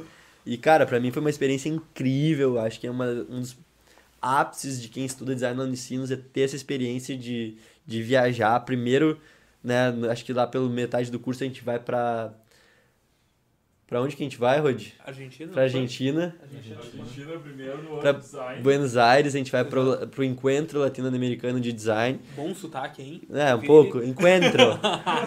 Coca-Cola. Pode crer. Assim ajuda, né? Não, é só, o cara não tem aquela. enqu- Não, mas enfim, cara, eu acho que essa- essas trocas. Eu acho que muito do designer tá na bagagem do, do cara, tá ligado? Total. E eu acho que então tu ter essa possibilidade de ter uma bagagem de ver, porra, bagulho né, da Latinoamérica ali, então tem muita coisa que tá acontecendo aqui no nosso meio que lá vai ser falado antes, que lá vai ser né, botado em ênfase. Então, pra mim foi uma experiência muito bacana. Também pela diversão, né? Pô, o cara viajar com a faculdade não tem coisa melhor, né? O cara se diverte demais, assim, foi uma época muito boa. E pra Milão, então, foi, cara, um sonho. Um sonho. Real, real. Um sonho estar com minha turma. A gente tinha uma turma, cara, acima da média no sentido de entrosamento, de Pesadíssima, amizade. né? Eu tava ali, eu tava ali, eu, percebi aquela. Cara, era muito bom, era uma resenha divertida e a gente cresceu muito com aquela viagem também. Então, eu, cara, eu acho que essas experiências aí são, são o principal ali pra, pro cara crescer como. Bah, demais, demais. Eu acho muito massa, assim, quando. Desculpa, tu já. Eu até esqueci a pergunta, daí eu meio que acabei a resposta meio que Mas no eu nada. também assim. não lembrei, mas respondeu de alguma forma. Eu lembro que tinha uma história de bater na trave, entrar no gol e eu gostei dessa vibe. Só foi. Pelo menos foi gol, né? Vocês foram num jogo, inclusive, lá né, no estádio Ford. Eu acho muito massa como, uh, independente da cultura ou pro lugar onde tu vai, tu, tu conhecer formas diferentes de se relacionar com o espaço onde tu tá. Enriquece muito, Muito. como a gente traz isso pra nossa realidade depois, né? E o que que tu traz, assim, da vivência com a praia ou a vivência com algumas semanas em Milão e tal? Como que isso te constrói de alguma forma, assim, de, como propósito de profissional? Cara, ótima pergunta. Como eu falei nessa minha resposta meio atrapalhada da outra, eu acho que, cara, muita muita coisa do designer é a bagagem cultural que a gente tem, né? Total. Então, as nossas vivências, as nossas experiências, tudo que quando a gente se bota como designer, tudo que a gente vive tá no nosso radar. Então, tipo, nada passa completamente desapercebido. Acho que mesmo que no subconsciente, eu tô analisando cada coisa que tá acontecendo aqui, e eu posso trazer para algum ambiente de projeto. Entendeu? Total. Então a mesma coisa acontece para viagens, para amizades, para festas, para tudo que a gente vive, sabe? Eu acho que todas as experiências elas têm um impacto na nossa vida de, alguma forma nos marcar por uma questão ou outra, sabe? Eu acho que tipo tudo, eu me considero muito privilegiado de ter estudado na Unicinos, de ter tido as oportunidades que eu tive, da minha família também. Então eu acho que eu tive muitas muitas vivências aí que me trazem insights, que me trazem um background muito interessante para meus projetos, para minhas ideias. Então, eu acho que nesse aspecto eu sou bem bem satisfeito, mas ao mesmo tempo eu acho que tudo isso se desatualiza com uma velocidade impressionante e que a gente não pode nunca sentar em cima de alguma coisa, tipo, ah, o cara, pô, já, já fui, por exemplo, fui no Fiore Salone de Milano, que foi esse evento, no, no evento de Encontro Latino-Americano de Design, e fui na Euroshop também, que foi em Düsseldorf em 2020. Mas assim, ó, se, não, se o outro foi batendo na trave, pandemia, esse foi já entrando no gol com a pandemia, assim, porque, cara, eu, quando eu cheguei na, na Europa, lá tava começando os primeiros casos de Covid na Europa. Caraca. E, Janeiro, fevereiro? cara, isso foi em fevereiro, se eu não me engano. Na época do carnaval, mais ou menos. Total. Aqui total. tava rolando o bloco da Light, Tava tava, lá rolando. tocando terror.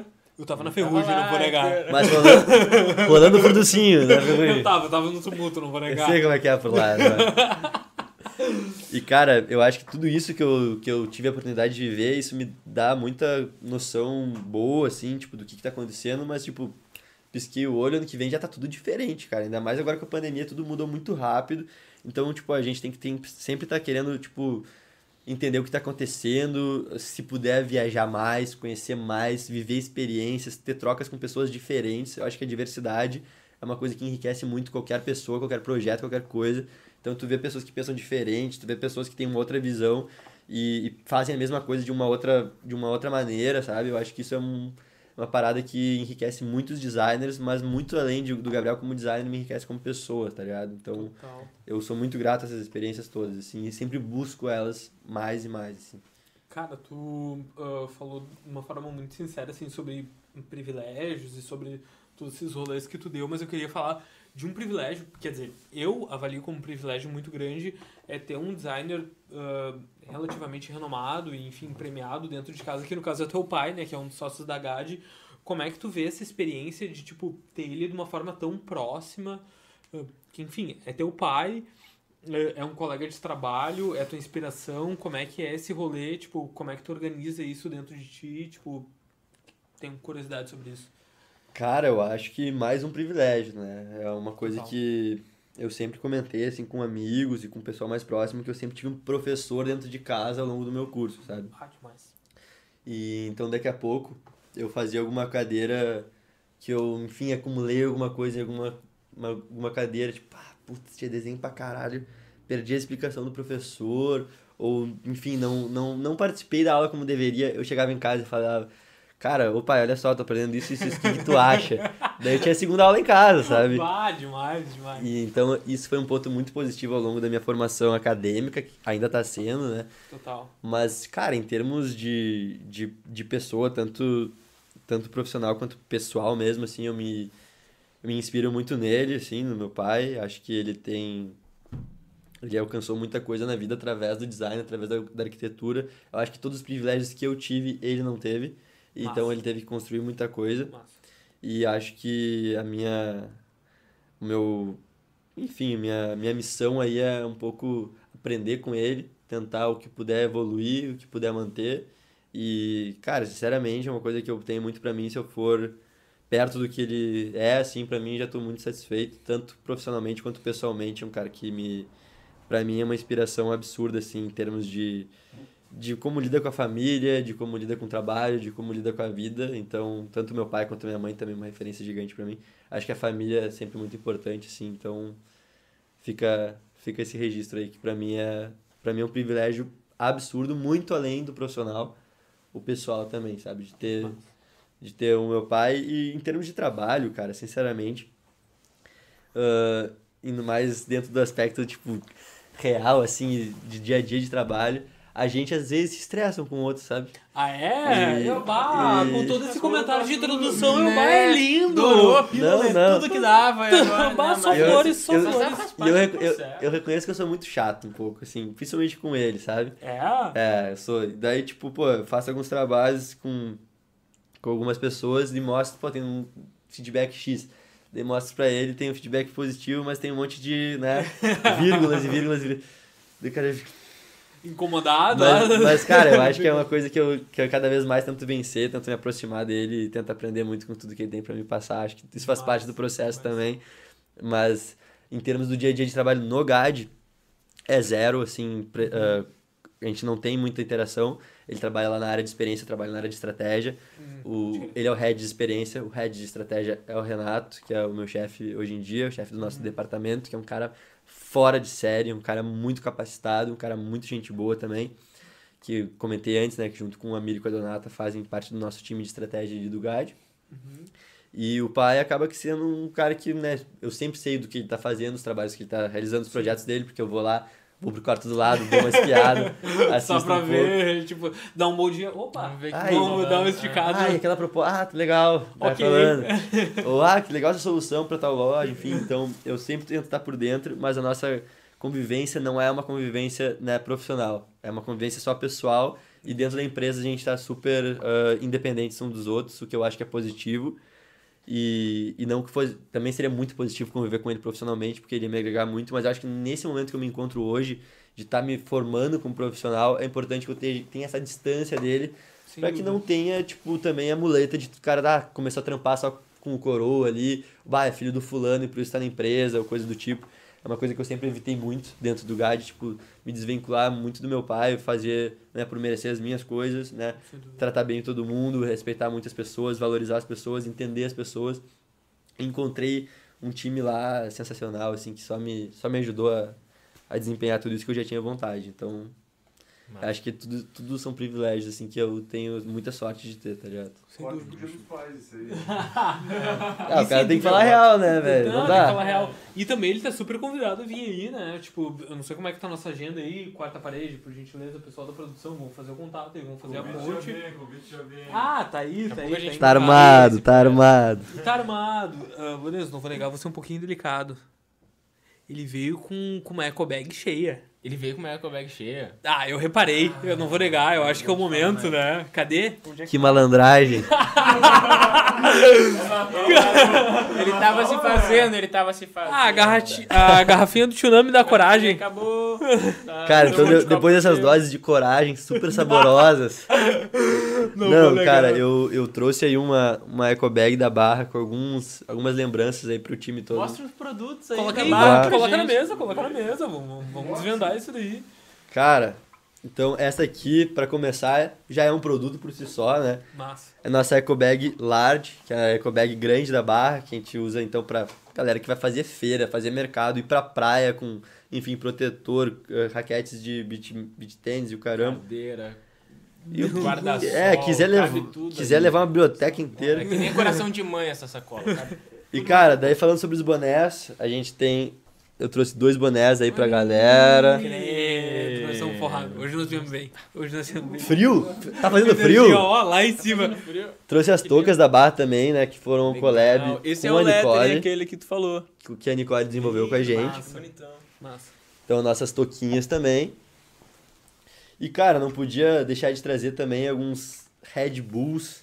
Que, Que a gente tá- Isso, mais uma hora. A, a gente tá fazendo. A gente tá fazendo uma ação em parceria com a Red Bull.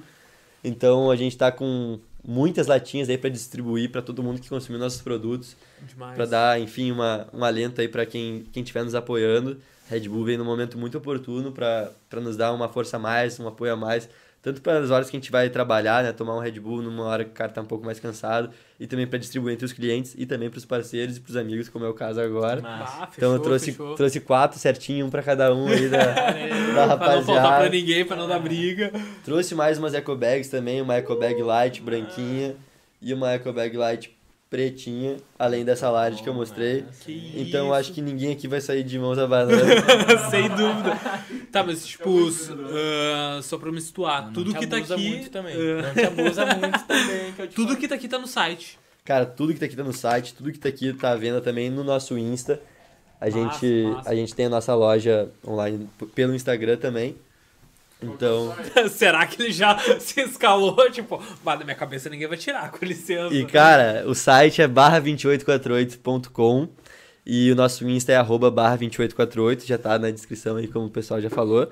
Mas quem quiser dar uma força aí, apoiar a gente que tá começando, empreendendo nesse setor da moda sustentável, a gente fica super feliz pelo reconhecimento, a gente luta para cada vez estar mais inserido nesse cenário local de Porto Alegre, cenário do design, cenário da moda, então pra gente é uma é um pô, uma puta oportunidade estar aqui, desde, desde o primeiro convite que, que o Rod me fez, já fiquei super agradecido de poder estar conversando um pouco com vocês, eu sou um cara que está iniciando minha trajetória no design, então acho que tem muito a aprender ainda, tenho certeza que vai chegar muita gente muito boa ainda para falar com vocês. A gente só tava esperando encaixar as agendas, na verdade, né? Foi só dar Aconteceu, certinho, deu aconteceu. certinho. E é isso, pô. Que massa. E, e é isso, esse bonézinho aqui, só falando um pouco sobre ele, a gente tem uma, na lateral aqui uma bandeirinha similar às bandeiras de salva-vidas que tem na- nas Massa. praias, né? Falando da Massa. barra. E na frente a gente tem o, o- a estampa que a gente chama de circuito elétrico, por lembrar um pouco, né? Um, uma, um, um ícone de circuito elétrico, com os nossos números, a- o ícone da barra. E também essa estampa ela brilha no escuro, ela é reflexiva e tal. Então ela tem Sério? um, tem um hypezinho envolvido. Bah, que Tatuado demais. no detalhe. Ó, essa aí tá, tá disponível pra quem quiser fazer a próxima tatuagem. Hoje, larga essa máquina, hoje, pelo amor de Deus.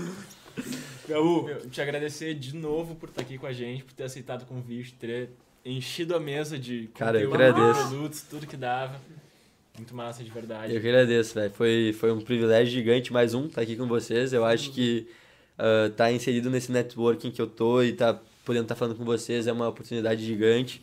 Fico bem feliz. Fico bem feliz de rever os amigos acima de tudo, né? Fazia muito tempo que, que a gente não se via e tal. Então es- espero que, que vocês também vão muito longe aí nessa empreitada e com certeza vai tem muito para acrescentar. Eu acho que a gente precisa falar sobre design, precisa também trazer o design para uma linguagem próxima da galera, não só uma linguagem tão acadêmica, um jeito que as pessoas entendam a aplicação, a usabilidade. Então, acho que vocês estão tendo um papel muito importante, além do entretenimento, que eu tenho certeza que é, Massa. que é nota 10 também. Massa. Massa.